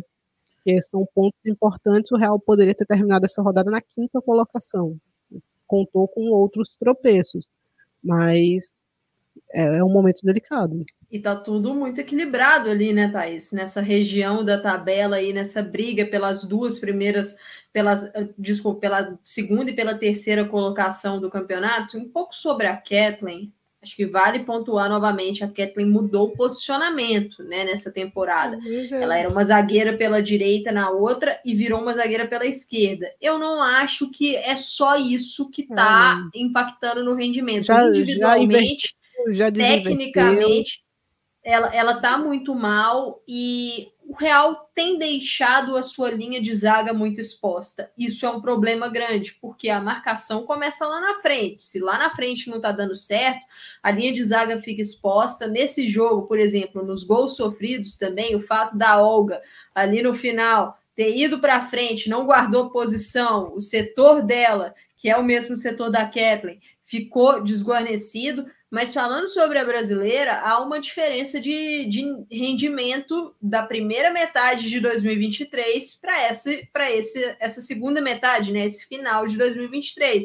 A Kathleen fez uma boa She Cup pela seleção brasileira, voltou bem ali de lesão também no Real, acho que finalizou é, de forma ok a temporada, foi bem em alguns jogos, foi bem no clássico contra o Barcelona. Quando entrou na Copa do Mundo, ela foi bem, acho que teve a questão da lesão que acabou impactando ali é, a titularidade dela, mas foi ok na Copa do Mundo, mas essa temporada dela com o Real Madrid não não tá boa de forma alguma e isso, Thaís, eu acho que pode talvez virar um risco para ela na vaga olímpica para a seleção brasileira. Mas olhando aqui com você para esse futuro do Real Madrid, mais especificamente sobre o Toril, essa vaga de Champions ela é muito importante. Mas não só a vaga de Champions. Acho que pensando no projeto do Real, é ano a ano tentar reduzir a diferença para o Barcelona. E não é, isso que está acontecendo e não é isso que vai acontecer nessa temporada. Essa diferença é, eu, não vai reduzir. É, eu acho que o diminuir a diferença com a lesão da Wii, esse foi o primeiro ponto cortado ali da, da lista do Real. eu acho que vai para Champions, eu acho que vai brigar por essa vice-colocação, sim, é, porque tem qualidade no elenco. E quando as jogadoras que estão lesionadas voltarem, isso vai refletir em campo. E o Real vai conquistar resultados que não estão vindo agora. O que eu acho que é mais grave é a atratividade do clube. Acho que o Real tem que pensar nisso também. Então, esse é o detalhe em relação a qual mensagem que o Real Madrid está passando aí para o mercado? As jogadoras que ele pensa em contratar. E eu não falo é. jogadoras assim para compor elenco, eu falo jogadoras uhum. que mudem o patamar protagonistas, da protagonistas. Né? É, eu esse acho recado que... muito focado no Toril, né? No treinador. É, eu acho que na, na Champions a situação é perigosa, porque Feller, Toletti é, não estão relacionadas para essa próxima partida. A Linda, obviamente, também não está ainda. Então, só na volta, talvez, é, só no jogo em Madrid. Então, isso pode, isso pode ser perigoso. O momento é muito ruim, a partida é decisiva. O Paris FC tem um ataque bom, tem uma defesa que deixa a desejar, mas tem um ataque que pode punir muito o Real. Então, é uma partida perigosa perigosa para os interesses do, do, do Real Madrid a questão do Toril, e eu já conversei isso com a Amanda diversas vezes, é, ele não sabe nenhum segredo do Florentino Pérez, quando, como o pessoal está especulando aqui, mas ele é um homem do Real Madrid. Ele é um cara que foi treinador da base do Real, foi treinador do Castilha, por muitos anos esteve no, no Real Madrid, então o Real gosta de trabalhar internamente. Estava até conversando com, com a Amanda mesmo outro dia. Os últimos dos últimos treinadores que passaram pelo Real, o único que veio de fora, que não tinha nenhuma ligação anterior com o time, foi o Ancelotti, lá em 2014. Então, desde então, os treinadores que estão ali dentro, eles estavam já no Real, ou eles tinham sido jogadores, ou eles passaram pelo Real na base em algum momento, o Zidane, o Solari. É, então, o Real gosta de trabalhar internamente. Agora, para o feminino, isso pode ser uma questão, né? Isso pode ser uma questão, porque o Real não tem esse, esse lastro, né? De, de jogadoras ou de treinadores que tiveram envolvidos na base do feminino ali e trazer isso para a equipe principal. Então, talvez tenha que abrir essa exceção, né? Para trazer alguém de fora para dentro do clube Agora eu acho que isso não vai ser feito imediatamente. Assim, nesse ano ainda não. Talvez para a próxima temporada, é, que termina o contrato do Toril também em 2024. Então, acho que a coisa vai caminhar assim, a não ser que a situação fique muito, muito drástica. Real caia na Champions, de repente despenque no Campeonato Espanhol, aí talvez a gente veja uma mudança, mas se não for assim, acho que é, a coisa, ele, eu acho que o Real vai atacar primeiro a questão do mercado, primeiro a questão das lesões, que é algo que está rolando também no masculino, e o Real está remontando a sua equipe médica, né, de preparadores e tal. Então, vai atacar primeiro esses pontos e aí talvez depois pense numa possível saída é, do Toril, mas como eu falei, é o Real tá, perdeu a gordurinha que tinha, que tinha conquistado no começo do campeonato, né? Tá sem margem de erro. Tem os duelos de com o Atlético de Madrid quanto com o Madrid CFF, que já são em janeiro os dois, se eu não me engano. Então tem que voltar forte para o ano de 2024, porque esses duelos diretos talvez sejam a tranquilidade né, para o Real na sequência da, da temporada. É... E, e, vamos ver, né, Thaís, como é que vai ser a, essa sequência, né? Só temos mais uma rodada da Liga F nesse uhum. ano de 2023. É, o Real Madrid vai ter Champions agora contra o Paris FC, aí visita o Levante Las Planas, que é um time que nessas três últimas rodadas oscilou para baixo, não conseguiu vencer nos três últimos jogos, mas começou muito bem a temporada e já é um jogo que o Real Madrid vai ter que dar uma resposta, então vamos ver como é que Gramado vai ser. ruim, né? Sintético, apertado. É Sobre sintéticos, né? Eu até salvei aqui um, um, comentário do, do JP Santiago que ele fala da vitória importante do Atlético de Madrid, porque o time tem perdido pontos nos gramados sintéticos. nessas últimas temporadas. E levando em consideração toda essa situação da rodada, né, com tropeço de Real Madrid, com tropeço de Levante, o Atlético de Madrid fez bem o, o dever de casa. E aí, Thaís, para falar rapidinho sobre o Atlético de Madrid, lógico, o gol cedo eu acho que ajudou bastante nessa vitória contra o, Bre o Betis, acho que deu uma condicionada, mas é, dois bons reforços do time têm feito a diferença. A Sheila Diarro e a Vilde Borriza. Se a Irene Guerreiro não conseguiu jogar ainda no Manchester United por lesão, basicamente, né, não jogou, a Vilde tem sido uma peça-chave desse, desse Atlético de Madrid nessa temporada e o Atlético de Madrid conseguindo finalmente, né, dar uma, uma sequência aí com o Manolo Cano, né? Era um time que nessas últimas temporadas estava trocando muito de treinador, então ter uma estabilidade no comando técnico acho que está fazendo a diferença também, Thais. Está fazendo uma diferença, eu acho que é, respondeu no momento ideal, né? Viu a oportunidade ali de assumir a vice-liderança do campeonato e conseguiu é, corresponder à exigência. Óbvio que o Betis era um adversário super acessível, mas precisava ir lá e confirmar, né? Foi, venceu, agora é o vice-líder é, da Liga F. Tivemos ainda quem não aproveitou, né? O tropeço do Real, o Levante perdeu para o Atlético Bilbao fora de casa. A gente já falou, né? Um clássico do futebol feminino espanhol, talvez o clássico, olhando para a tradição das duas equipes, e o Atlético marcou um golaço, né, Amanda? Jogada ali da. um golaço coletivo nesse jogo, e assim, o, o Levante a gente chegou a destacar no último episódio a questão toda que está envolvendo o clube, é a redução dos investimentos, se isso poderia impactar dentro de campo, e essa derrota já é um indício negativo, né, Thaís? Uhum. Vamos ver se a equipe vai conseguir reagir na próxima rodada, porque foi uma bomba que aconteceu bem na véspera desse jogo. É, e uma bomba que acontece na véspera de uma pausa para o inverno, né?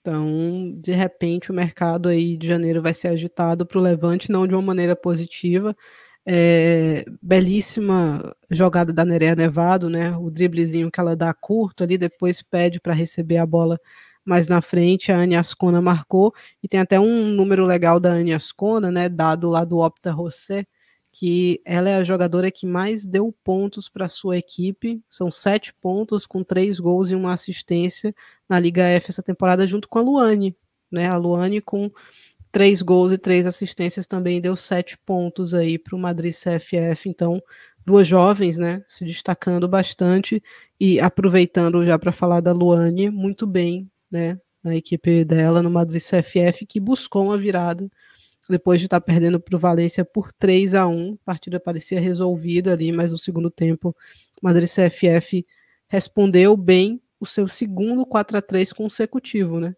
Então, é o time do placar bailarino, né, Thais? Uma loucura, mas é, a gente até estava conversando antes. A Luane hoje, junto com, com o Danange, né, Amanda? Talvez sejam as jogadoras mais importantes desse Madrid CFF. A Luane conseguiu ter um impacto imediato muito bom, um empréstimo que está super valendo a pena para ela, né? Exatamente, assim, se adaptou muito bem. É, o Madrid CFF é um time que tem tradição com brasileiras. Brasil brasileiras, CFF, né? É, e tem passado muito bem por lá. Às vezes a gente fala assim, nossa, mas a jogadora tá indo para o Madrid CFF. Não, eu acho que é o momento de comemorar que a jogadora tá indo para o Madrid CFF. Porque se a gente for olhar dos últimos anos, várias tiveram sucesso. Antônia, Lauren, e aí jogadoras de defesa, Nunes. as jogadoras de ataque, Gabi Nunes, Geise, Caroline. Então é muita gente, né, Thais? Muita gente aí que usa o time aí de passagem para uma, duas temporadas e consegue alçar voos mais altos. Eu acho que a Luane precisava muito disso, né? Porque ela não conseguiu jogar lá no Well Rain na primeira metade de 2023, então ela precisava de voltar bem agora num, num lugar muito favorável, que favorece esse jogo dela de velocidade, de atacar espaço. É o estilo do Madrid CFF e é um time que está conseguindo produzir muito tem problema para capitalizar, mas está tendo muito volume. Tá tendo muito volume. Acho que o jogo contra o Atlético de Madrid ficou claro, né? Os problemas ali do Madrid CFF, porque poderia ter empatado aquela partida antes do intervalo, não fez. e aí acabou sendo goleado naquela ocasião, mas boa temporada, boa temporada do, do Madrid CFF. Como a gente falou, né? A chave agora é entender se vai conseguir ter a consistência no segundo turno, mas já está o primeiro objetivo mesmo do Madrid CFF, que é ficar longe da, da zona de rebaixamento, já está quase cumprido, né? 24 pontos, um, dois pontinhos a mais, passa essa marca, então imagino que é, nesse aspecto vai ser uma temporada bastante tranquila. É, acho que é isso, né? Deixa a gente olhar aqui para o. Vamos de tabela. Barcelona? Ah, é verdade, eu pulei o Barcelona. Poderia ter pulado. Ah, tem dois. Pulei duas coisas. Pulei o Barcelona. É, antes disso, pulei Real Sociedade Sporting Elva, vitória da Real Sociedade, mas o destaque ficou para o pênalti claríssimo que a Marta Huerta de Asa não marcou para o Sporting Elva. Poderia ter sido o empate ali da equipe onubense. E assim, a, a situação do Sport Uelva já é complicado, sendo subtraído pela arbitragem, piora, e teoricamente a Marta Huerta de Asa é a melhor árbitra espanhola do feminino, né? Então, assim, na cara dela, não quis apitar mesmo, assim, grosseiro erro, e assim, a arbitragem teve até acho que foi o, o quando a gente estava falando de campeonato inglês, é, o Luan falou que a gente não citou o pênalti, né, do City, mas quase chovendo molhado, né, falar de erro de arbitragem, Amanda. É, a arbitragem tá, tá, tá, bem complicada por todo mundo, mas eu tô para te falar, Thais, que eu acho que a pior arbitragem das principais ligas é a da Liga F. É, é muito problema. É, ruim com E assim, força. porque é muito problema com lances inacreditáveis. O, o impedimento no jogo do Real Madrid foi um absurdo, o impedimento dado. E, e, esse pênalti é a mesma coisa, e aí com a árbitra principal, a árbitra de Copa do Mundo. Então, é, e a gente sabe né, que teve aquela, aquela, aquele embrólio né, com as árbitras no início da temporada. Então, é, assim, não é só uma questão aí da, temporada, arbitragem. temporada passada, né? Assim, foi greve de salário e tal, e tem a arbitra, arbitragem hoje ganhando melhor que jogador, assim, só que não não faz por onde, né? Que é uma arbitragem ridícula. E falando do Barcelona, Barcelona 5 a 0 para cima do Eibar. Barcelona alternativo, né, com muitos desfalques ali. A gente soube essa semana da lesão da MAP, né? Uma lesão grave, lesionou o menisco, já foi operada. É, pelo que as pessoas próximas ali falaram, se voltar para o fim da temporada, foi uma recuperação excelente. Então, a expectativa é que não volte ainda nessa temporada. E vamos ver como é que o Barcelona vai se comportar em relação a isso, né? Como é que vai ser essa reposição, se vai ser interna, se vai ao mercado. É, o Barcelona que nesse jogo, mesmo o Eibar estando na parte de baixo, demorou a abrir o placar, né? Só foi conseguir abrir o placar no segundo Muito tempo. fechado, né? O golaço da Hansen, né? Hansen chutando ali de fora, segue num momento excelente. Depois um hat-trick da Brutes, é, e minutos para jovens, né? Mesmo numa situação difícil, quando a coisa se resolveu ali na casa dos 60 minutos, Barcelona conseguiu dar rodagem para Dragone, para Vicky, para as meninas, além da Martina Fernandes, né, que foi titular. Então talvez seja uma dessas jovens que ganhe mais espaço depois dessa partida, já próximo do jogo da Champions. A gente ouviu que a Jana está voltando também, né? Jana e Bruna são duas incógnitas para o Barcelona no momento, né? Tiveram lesões graves, estão nessa peleja aí para voltar, receber minutos, para ficar saudáveis. Então, vamos ver se conseguem, né? É, seria importante para elas. Talvez terminem emprestadas mais a Bruna do que a Jana com essa lesão da MAP. É, mas uma partida tranquila, né? Foi difícil no primeiro tempo, mas no segundo a coisa deslanchou. É, o Barcelona, na minha visão, ainda precisa melhorar o seu aproveitamento de chances, né? A conclusão ali das jogadas, mas o Eibar estava bem fechado. Eu queria destacar mais um passe imoral de Patrick Diarro num dos gols lá da, da Brutes, né? O passe que ela dá para a construção da jogada, se não me engano, acho que foi para Mariona esse passe. É, foi assim, espetáculo, Thaís. E o para mim, sobre o Barcelona, é, essa lesão da MAP ela é muito ruim. Porque se a gente for olhar o elenco do Barcelona, já tem uma carência na zaga, né? Já é um setor ali é, em que o time está tendo que usar a Engen como zagueira. Eu acho que já era ali um plano inicial, mas não usar ela como titular absoluta na zaga. É, a Paredes está com problemas físicos nessa temporada, então a gente tem visto Engen, a gente tem visto Marta Torreon também com mais minutos na função de zagueira. Mas se a gente for considerar o elenco todo do Barça, na minha visão, a jogadora insubstituível no elenco, de não ter uma peça próxima a ela, não ter uma peça com características semelhantes, é a MAP. Porque é uma jogadora raríssima. A gente não vê com facilidade zagueira, construtora, canhota, que é ágil, que trabalha bem na defesa, que trabalha bem no ataque, que é assistente. A MAP faz de tudo nesse time. Ela arma o time, ela bate falta, ela bate escanteio, ela é a, a, a peça mais sólida dessa zaga, ela não tem uma equivalente nesse elenco. E é muito difícil de achar uma equivalente no mercado, especialmente o mercado não de meio tem. de temporada. nem no de fim, nem no é. de meio, nem mercado então, nenhum. Então, assim, eu tenho dúvidas sobre o que, que o Barcelona vai fazer. Se o Barcelona vai tentar achar um tampão no mercado, que vai ser dificílimo, vai ter que tirar dinheiro da carteira, porque se quiser alguém de graça, não, não, não vai ser nem de perto em termos de qualidade. Então, estou curiosa para ver se vai levar mesmo, por exemplo, no jogo de hoje, a zaga da Champions foi Marta Torreão e Eng. Deu o Jonathan Giraldes deu oportunidade para as jovens jogadoras também no jogo contra o Rosengar.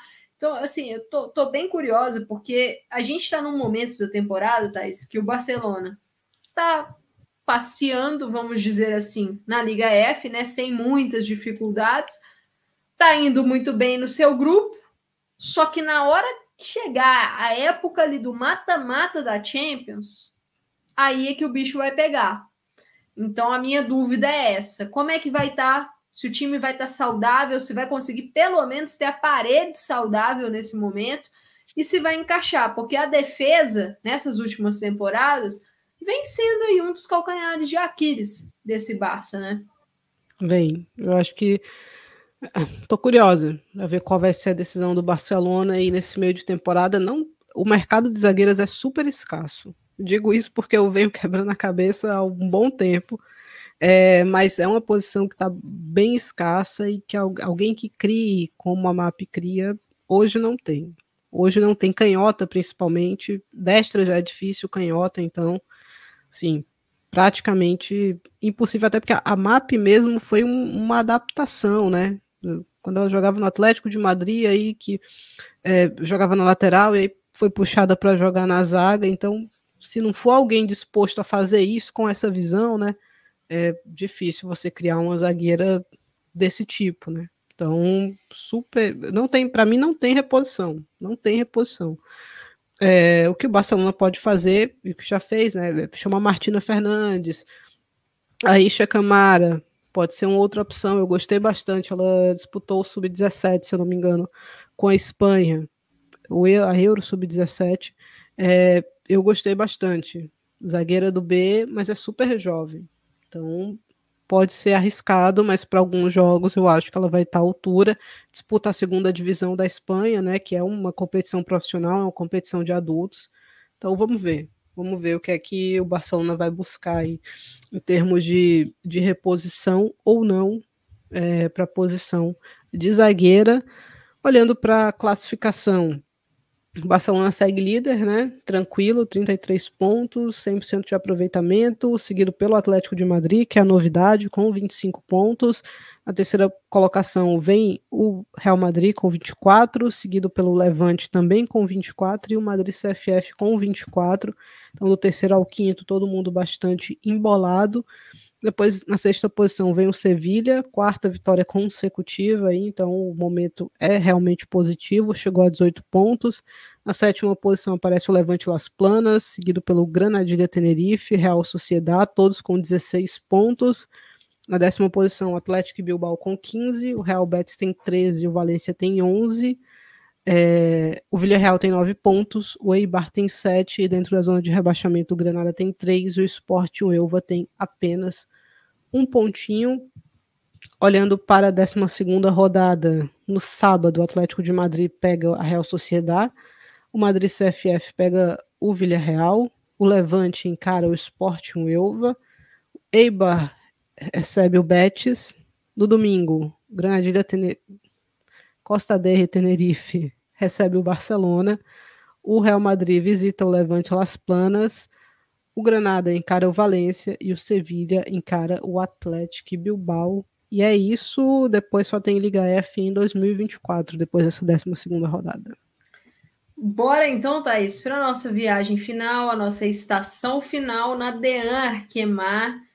E olha, Thaís, último episódio aqui do Estação PFF, a gente falou, é, o Paris FC deu uma colher de chá para o PSG, tropeçou, empatou com o Rams. Agora o PSG tem dois jogos a menos. Se venceu seus dois jogos a menos, volta aí para vantagem na segunda colocação. Aí o PSG falou: hold my beer. O que eu posso fazer aqui para voltar essa situação? E empatou com o Le. E o pior, no último minuto. Foi um empate que poderia ter sido uma derrota. É, se a gente for olhar para os últimos jogos do PSG, vem escapando assim, né? O detalhe do detalhe nos últimos minutos há algum tempo. Dessa vez escapou só parcialmente, né? Beliscou um pontinho ali com a, com a marcando de cabeça, mas é pouco, né? O Le Havre, para o Le Havre é uma sequência positiva, né? Porque são sete jogos sem perder, mas é, o número de vitórias é baixo, né? O Le Havre tem duas vitórias na temporada até o momento. O PSG conseguiu ir lá e não vencer, né? Primeiro empate do PSG na, na temporada, muitas dúvidas, né? Pensando que tem uma sequência super exigente, super exigente, enfrentando duas vezes a Roma, e entre essas partidas vai pegar o Paris FC, né, num confronto direto, o, o PSG pode ver essa diferença, mesmo com os jogos por acontecer ainda de repente se ampliar, né? A sorte do PSG é que o Paris FC tem compromissos importantes também pela Champions, então talvez rode o, seu elenco na liga, mas é muito pouco, né, para o PSG, é muito pouco.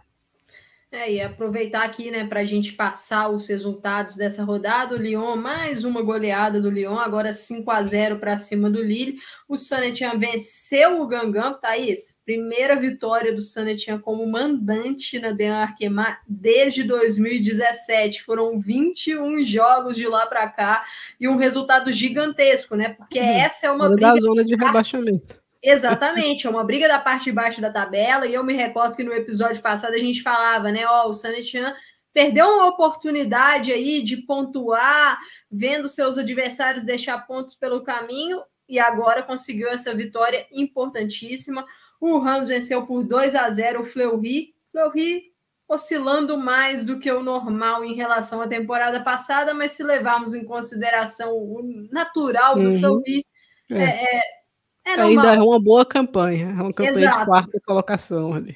Exato. O Dijon venceu o Bordeaux por 1 a 0 gol praticamente no último lance do jogo, com a Picard e o Bordeaux, né, teve uma expulsão decisiva nessa partida, um resultado muito ruim para o Bordeaux. O Paris FC conseguiu se recuperar 4 a 1 para cima do Montpellier, uma, uma vitória bem significativa depois de uma rodada ruim. Então, acho que é uma resposta boa que o Paris FC dá, levando em consideração também que terá dois confrontos dificílimos pela Champions, né? Então, conseguiu aí embalar. E aí, esse 1 a 1 entre Le Havre e PSG e Thaís, eu queria destacar uma coisa desse jogo do, do Le Havre com o PSG. Sobre o Le Havre, é o empréstimo da Inês Beniaia, jogadora que pertence ao Lyon. É, no, no, Estação, na última temporada do Estação, né, nos episódios da temporada passada, a gente falou bastante sobre ela aqui, porque foi uma jogadora que ganhou minutos na, na equipe do Lyon, principalmente naquele momento que a Sônia Bonpassor estava tendo que utilizar jovens jogadoras, porque muitas lesões estavam assolando é, a equipe do Lyon. Então a Beniaia ganhou minutos, ela acabou tendo lesão na temporada, isso dificultou também um pouco da sequência dela, mas agora, emprestada para o Le Havre, ela vem jogando bem. Acho que é um empréstimo que tem sido positivo para ela e ela vem jogando no comando do ataque. A gente estava acostumado a vê-la vindo de trás, uhum. né, como uma meio-campista, uma meia armadora. Ela está jogando no ataque, na frente, está conseguindo fazer diferença. E conquistando pontos importantes é, no Le Havre. dela, é um, é, o objetivo do Le Havre é escapar do Não cair. Né? Exato. Mas nessa idade dela, o importante é jogar, né? Às vezes o pessoal Com fica certeza. muito, ah, mas vai ser para tal equipe tal. Tem que jogar. Não pode ficar no banco. Assim. Nem no banco de uma grande equipe como o Lyon precisa estar tá jogando e os números dela, né, o pessoal, as páginas francesas que a gente segue estavam até destacando, né, nos últimos três jogos são quatro gols, marcou contra o Guingamp na vitória, marcou os dois gols do empate contra o Fleury e marcou agora também nesse empate contra o Paris Saint-Germain, são quatro gols e uma, e uma assistência é, em nove jogos disputados, né, mas são pouco mais de 600 minutos aí, então é um rendimento excelente, né? Tem 20 anos, é, acho que tá, tá rendendo dentro do que o Lyon espera com esse empréstimo, né? Que é dar rodagem para a jogadora e ter uma jogadora mais experiente aí no retorno desse, desse empréstimo, então é um rendimento excepcional. Jovem e... jogador e sobre o PSG ainda, sobre a Ana Vitória, voltou, né? A Ana Vitória que teve uma lesão, acabou tendo, é, tendo o corte dela na última data FIFA, não entrou na partida, ela também está relacionada para o jogo da Champions, vamos ver se entra, mas é uma sequência complicada do PSG para uma atleta que já não estava com uma com uma minutagem boa antes da lesão, agora voltando de lesão, e Thaís, o Jocelyn Prechet igual o pai, não parece confiar muito é, nesse elenco. Tanto que foram duas substituições feitas apenas nessa é. partida. A Catotô só entrou no meio do segundo tempo, ela que não vem bem nesse início de temporada, né? A, a volta de lesão, diversas vezes a gente já falou aqui, você já mencionou tá muito dura a Catotô e agora no banco e num jogo que o time estava precisando de vencer, ela só entrou no meio do segundo tempo. Então, eu estou muito curiosa para ver como é que o Prechê, filho, né, agora, vai lidar esse elenco, porque o PSG não vem jogando bem, não vem desempenhando bem, mas ele também não consegue rodar, ele também não consegue dar liga para essa equipe. É, e lesões ainda, né? Além disso, lesões, estava até dando uma olhada para esse jogo contra a Roma, tá no, no limite ali, né? Na conta desse. Laurina só no que vem. Isso. É, nessa partida contra o Le Havre, entrou a Catotô, como você falou, entrou também a Fouquet, mas só isso, né? Foram as duas mudanças que ele fez, então é muito pouco. É muito pouco. E vamos ver como é que o PSG vai encarar três jogos exigentes, né? E que não pode tirar o pé de nenhum. Tecnicamente, eu acho que não, não é um momento de muita profundidade recuperou a, a Baltimore, vai estar disponível para essas próximas partidas, mas ainda assim falta mais gente. Vamos ver como é que o PSG vai fazer. Agora, o Le Havre é um time que tem algumas peças interessantes, né? A Borghella está por lá, é, tem a, a jovem chancela Efa Efa, né? Nas seleções de base aí da França é um dos destaques, então é, é, legal, né? Quando a gente acompanha o, a Liga Francesa e vê que cada time ali consegue revelar, nem que seja uma jogadorazinha ali dentro da seleção, com, com destaque. Então, o nome aqui do, do Le Havre para o futuro é a EFA-EFA. Então, fiquem atentos. É, o Lyon venceu de maneira tranquila, né, Amanda? Goleou o Lille 5 a 0 Fica grande notícia para o Lyon aí, já que a Champions não, é mais do que um é, cumprir a tabela ali, porque vai, vai avançar de maneira muito tranquila na primeira colocação, foi a notícia da, que renovou o empréstimo com a Vanessa Giles até o meio de 2025. Exatamente, né? O Lyon consegue a permanência. O próprio Angel City falou que era para esse acordo ter sido revelado no início da temporada, mas porque por alguns trâmites da FIFA só foi possível revelar agora né, essa extensão do empréstimo.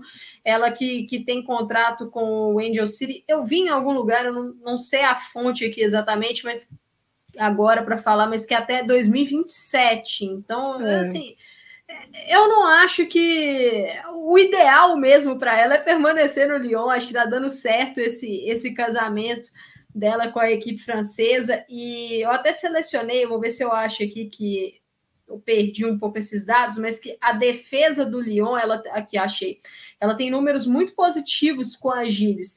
Com ela em campo, o Lyon tem uma média de 0,3 gols sofridos. Sem ela, essa média sobe para 0,8. Então, ela tem sido ali é, um, um, ponto de solidez, principalmente se a gente levar em consideração, Thaís, que a Mbok tem se lesionado né, nesses últimos tempos. Então, ter essa peça de rotação, poder rotacionar entre Gilles, Mbok e Renard é o ideal para a Sônia Bom Pastor, que tem três excelentes zagueiras no elenco. Então, é o Lyon fortalecendo, já tem um ataque muito forte, fortalece a sua defesa.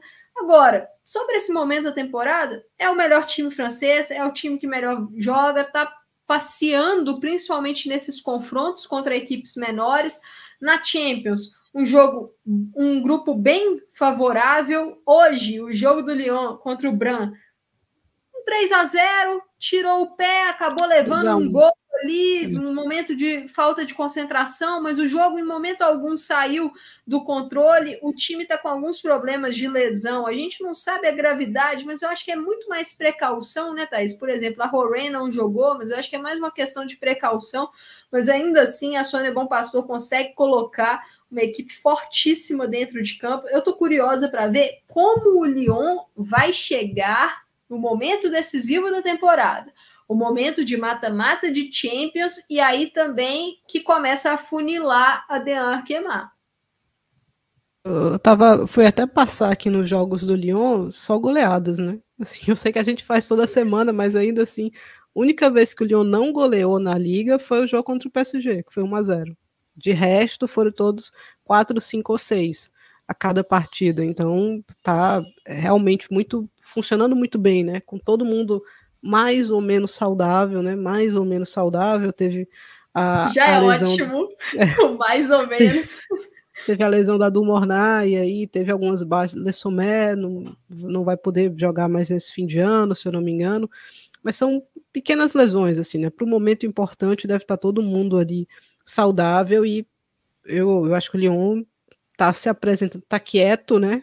Mas está se apresentando mais uma vez quando a gente for pensar nos momentos mais agudos, especialmente da Champions, acho que está tá se apresentando de uma maneira muito interessante para ser mais uma vez né, um, um competidor ali para ganhar é, essa edição da Champions. Vamos ver como é que a coisa vai se desenrolar, como vai ser o sorteio, mas está navegando muito tranquilo. Quem não navega tranquilo é o Bordeaux, que a gente tinha elogiado aqui na semana passada, dizendo, poxa, conseguiu a primeira vitória, pipipipopopó, fora da zona de rebaixamento, foi lá e perdeu para o Dijon. E de quebra levou aí a lanterna da Dean. Então, não é uma temporada tranquila para o Bordeaux.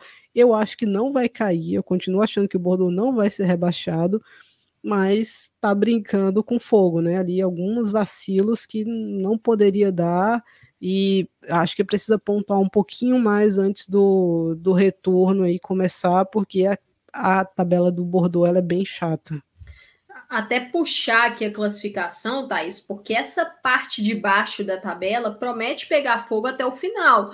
São cinco times para duas vagas, aparentemente, né? Olhando a tabela de baixo para cima, do oitavo até o décimo segundo, o oitavo é o Dijon com oito pontos, o Gangamp é o nono com sete o décimo, o Sanetian com sete, o Lille é o décimo primeiro com seis e o Bordeaux o décimo segundo com cinco, todos esses aí, três pontos de diferença apenas, os confrontos diretos entre essas equipes estão fazendo com que a lanterna mude de, de uhum. dono, então acho que a gente vai até o final aí para saber quem serão os dois rebaixados. É. Com, esses, com esses cinco, eu acho que vão ser é. esses cinco aí os candidatos. Eu tô com você também. O Guiangan parecia que ia estava fora ali, né? Tava naquele meio mais tranquilo, mas aí perdeu três consecutivas e voltou aqui para para briga, né? Para briga contra o rebaixamento, não tem como ser diferente. É, não foi uma rodada com muitos destaques aí no campeonato francês. Pela 11 primeira, na próxima, no próximo final de semana, a gente tem Montpellier e Le Havre, no sábado às 5 horas. É, Fleury e Lyon, no sábado, opa, na sexta, às 5 horas, Montpellier e Le Havre. Fleury e Lyon no sábado às 9h30, bom jogo. Teremos Guingamp e Dijon no sábado às 10, no sábado às 10h30, Lille e Rams. É, no sábado às 1h45 da tarde, Bordeaux e Saint-Étienne, é, outra briga de foice, né, como a gente gosta de dizer ali na parte de baixo da tabela, e no domingo às 5 horas, Paris, FC e PSG, o jogo da rodada, né, Amanda? É o jogo da rodada da parte de cima da tabela. O PSG tem dois jogos a menos no campeonato, então a diferença entre essas equipes está exatamente desses seis pontos, dos dois jogos a menos, né? Então é a chance do PSG se aproximar do Paris FC e, por outro lado, o Paris FC tentar aí se distanciar. Mas esse Gangamp de João e o Bordeaux e o Saint-Étienne também são excelentes jogos porque estão nessa briga que a gente acabou de destacar contra o rebaixamento, Thais. É, exatamente, vocês conferem os jogos da Liga Francesa lá no site da Federação Francesa. Então, fiquem atentos. É, eu acho que é isso, né, Amanda? Assim, em é termos é de, de viagem, acho que a gente passou pelas ligas, mas você ia trazer umas perguntas aqui, né? Exatamente, né? Passar aqui rapidamente pela, pelas perguntas da galera que ficaram a responder aqui no chat. Só deixar, aproveitar aqui para falar para o pessoal que amanhã, nessa quinta-feira, dia 14, vai ter uma live aqui comigo no YouTube do PFF, às 20 horas, para a gente falar de NWSL, contratações. O Orlando Pride acabou de divulgar, tem mais ou menos uma hora, que amanhã vai falar mais um reforço brasileiro. E aí eu tô achando que deve ser a Luana, pelo menos assim, é o que está indicando, mas amanhã nessa live a gente comenta mais o Orlando que anunciou a Angelina hoje, falar também de draft de expansão. Então, amanhã, 8 da noite, aqui no YouTube do PFF. É, aproveitando, antes da gente entrar nas perguntas, a Amanda disse que acha que a Luana vai pro, pro Pride, né? E eu acho que a Luana vai voltar pro PSG, então vamos ver aí como é que vai ser essa, essa reta final. Aí, se não for anunciado amanhã, talvez no próximo episódio do Estação a gente crave aqui Exato. essa ida da Luana para o PSG. Vamos ver. É, nos próximos dias a gente, a gente vai ficar sabendo. Mas passar aqui rapidamente por algumas perguntas da, da galera, Thais. Vou jogar essa aqui para você. O Lucas Almeida perguntou se a derrota do Chelsea é um sinal de fica de sinal de alerta ou foi apenas um acidente de percurso? Acho que é um sinal de alerta que é uma defesa que às vezes deixa muito a desejar é, e não pode dar tantas opções assim para um ataque qualificado, né? Eu acho que esse é o ponto. É um alerta que o Chelsea já sabe, né? O Chelsea já vacilou defensivamente em diversas ocasiões, costuma conseguir se reerguer, é, e até porque é o favorito, é o atual campeão e é o favorito, né? A ser campeão novamente. Então, vamos ver como isso vai afetar internamente, mas eu não acho que vai ser uma hecatombe dentro do Chelsea essa goleada, não. Acho que a Emma Reis, e ela faz isso bem, né, Amanda? Acho que talvez seja o ponto é mais forte. É uma boa gestora. Dela. Quando a coisa acontece ali no momento, às vezes ela não consegue reagir, essa é a principal crítica que a gente costuma ter a ela, mas na sequência, né, quando ela precisa uhum. se planejar para a volta, assim, por assim dizer, ela costuma estudar bem, analisar bem, e aí vem com respostas interessantes. Então, imagino que ela virá com alternativas interessantes, mas passa também por recuperar a Bright, né? Por recuperar algumas jogadoras ali. Eh, não tem como fugir muito desse ponto. Exatamente. O Vitor Hugo pergunta se Fallon Tullis Joyce poderia substituir Mary Ups à altura. Na minha visão, sim. É, eu acho que o, a Tullis Joyce é uma goleira que tem teto mais alto do que a Ups, é uma goleira mais jovem também, só que ela tem um ponto que pode ser um problema, principalmente nesse início dela de Manchester United ela não é uma goleira muito boa com os pés ainda. Essa é uma deficiência no jogo dela e o United do Mark Skinner utiliza muito ali a goleira para auxiliar a saída de jogo. A Mary Ups é uma goleira que trabalha bem com os pés. Então acho que esse é um ponto que a Thalys Joyce vai ter que evoluir, mas o Mark Skinner já evoluiu, já elogiou bastante a estadunidense, falou que ela tem a capacidade de fazer algumas defesas impossíveis, Thais. Eu gosto bastante da Tullis Joyce. Uh, a gente já brincou algumas vezes, né? A Aline Gomes do gol, porque são muito parecidas. A cara da Aline Gomes. Mas é, eu gosto bastante. Jovem, gostei do que vi dela atuando nos Estados Unidos. Acho que tem sim. Eu não sou a maior fã da Mary Earps também. Acho que tem condições de substituir a altura. Eu acho que a Mary Earps vive uma temporada muito positiva para ela, né? Desde a Euro ali, ela vive um momento bom, com as falhas que ela comete, já cometia antes. Todas é, as goleiras do mundo cometem falhas mas uh, o momento de confiança dela também é interessante, né? Ela tem esse, esse aspecto psicológico ali que eu acho legal, mas eu acho que a Tulis Joyce, falando de bola, de, eu acho que ela tem condições sim é, de entregar a mesma coisa ou até melhor em algumas ocasiões do que a Mary Earps entrega. O Bruno Mioto tá, está perguntando aqui é, sobre a Wang Chuang no Tottenham, né? Baseado aí no que a gente viu dela na NWSL se é uma boa contratação. Olha, a questão. Espero que não seja baseado no que a gente viu na NWSL. É, ela não foi bem, na minha visão, na NWSL, não foi, não teve um bom desempenho pelo Racing Louisville, mas acho que a questão da Wang Chuang vai falar muito é a adaptação dela. A adaptação. Eu não acho que ela se adaptou muito bem. É, ao jogo da NWSL. O Racing também não é uma equipe que tinha um super ataque, né? Que tinha um ataque tão fluido assim. Acho que isso acabou contribuindo. Mas o fato de ter uma outra chinesa, de ter chinesas, né, no Tottenham, acho que pode ser um fator importante para que o jogo dela apareça. Mas eu trato como uma aposta. Eu não consigo falar se vai dar muito certo ou se não vai dar. Acho que a gente também vai ter não. que ver. É, loteria. Loteria, o Tottenham ganha profundidade. Vamos ver se ela vai conseguir ter o impacto esperado ali na liga. Exatamente. E aí, Thaís, para fechar aqui, o Velton Costa está perguntando aí se a gente conhece algum canal que fala sobre janela de transferência do futebol feminino aqui no Brasil. Olha, Velton, o Planeta Futebol Feminino vai fazer conteúdo sobre a, a, janela do, aqui do Brasil, mas a gente está esperando um pouco mais as movimentações, um pouco mais de certeza dessas movimentações, né? Porque nesse momento aí é uma chuva de especulação, né, Thais? E é. algumas especulações que não tem muito fundo.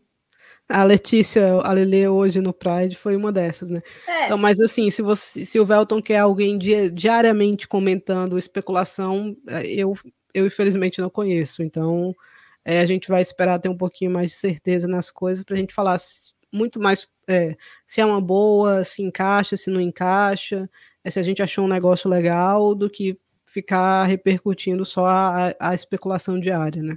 Exatamente. Aproveitar aqui para indicar um canal no YouTube da nossa parceira de PFF, Camila Vila Real. Procurem por Sessão Feminina no YouTube, tem página também no Instagram. A Camila está soltando aí vídeos diários e ela comenta notícias diárias do futebol feminino. Então, algumas especulações de mercado ela está falando, algumas movimentações de mercado ela está falando.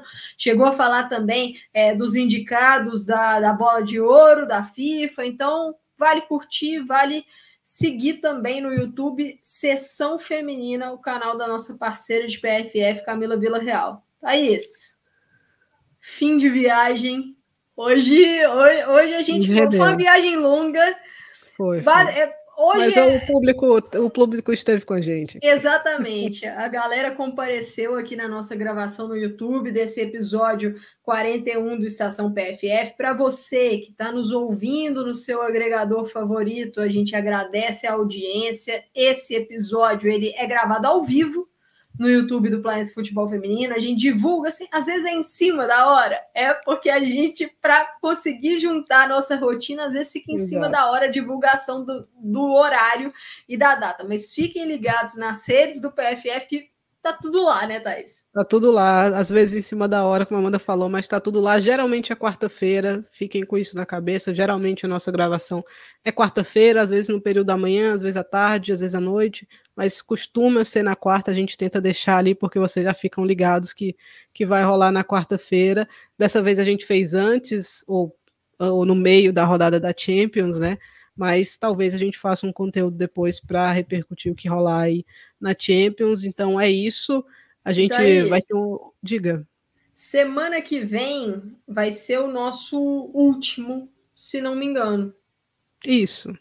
Muito provavelmente porque as ligas vão dar aquela pausa, né? É, a Champions até continua um pouquinho depois, mas as ligas vão parar aí, acho que se não todas, quase todas na próxima rodada.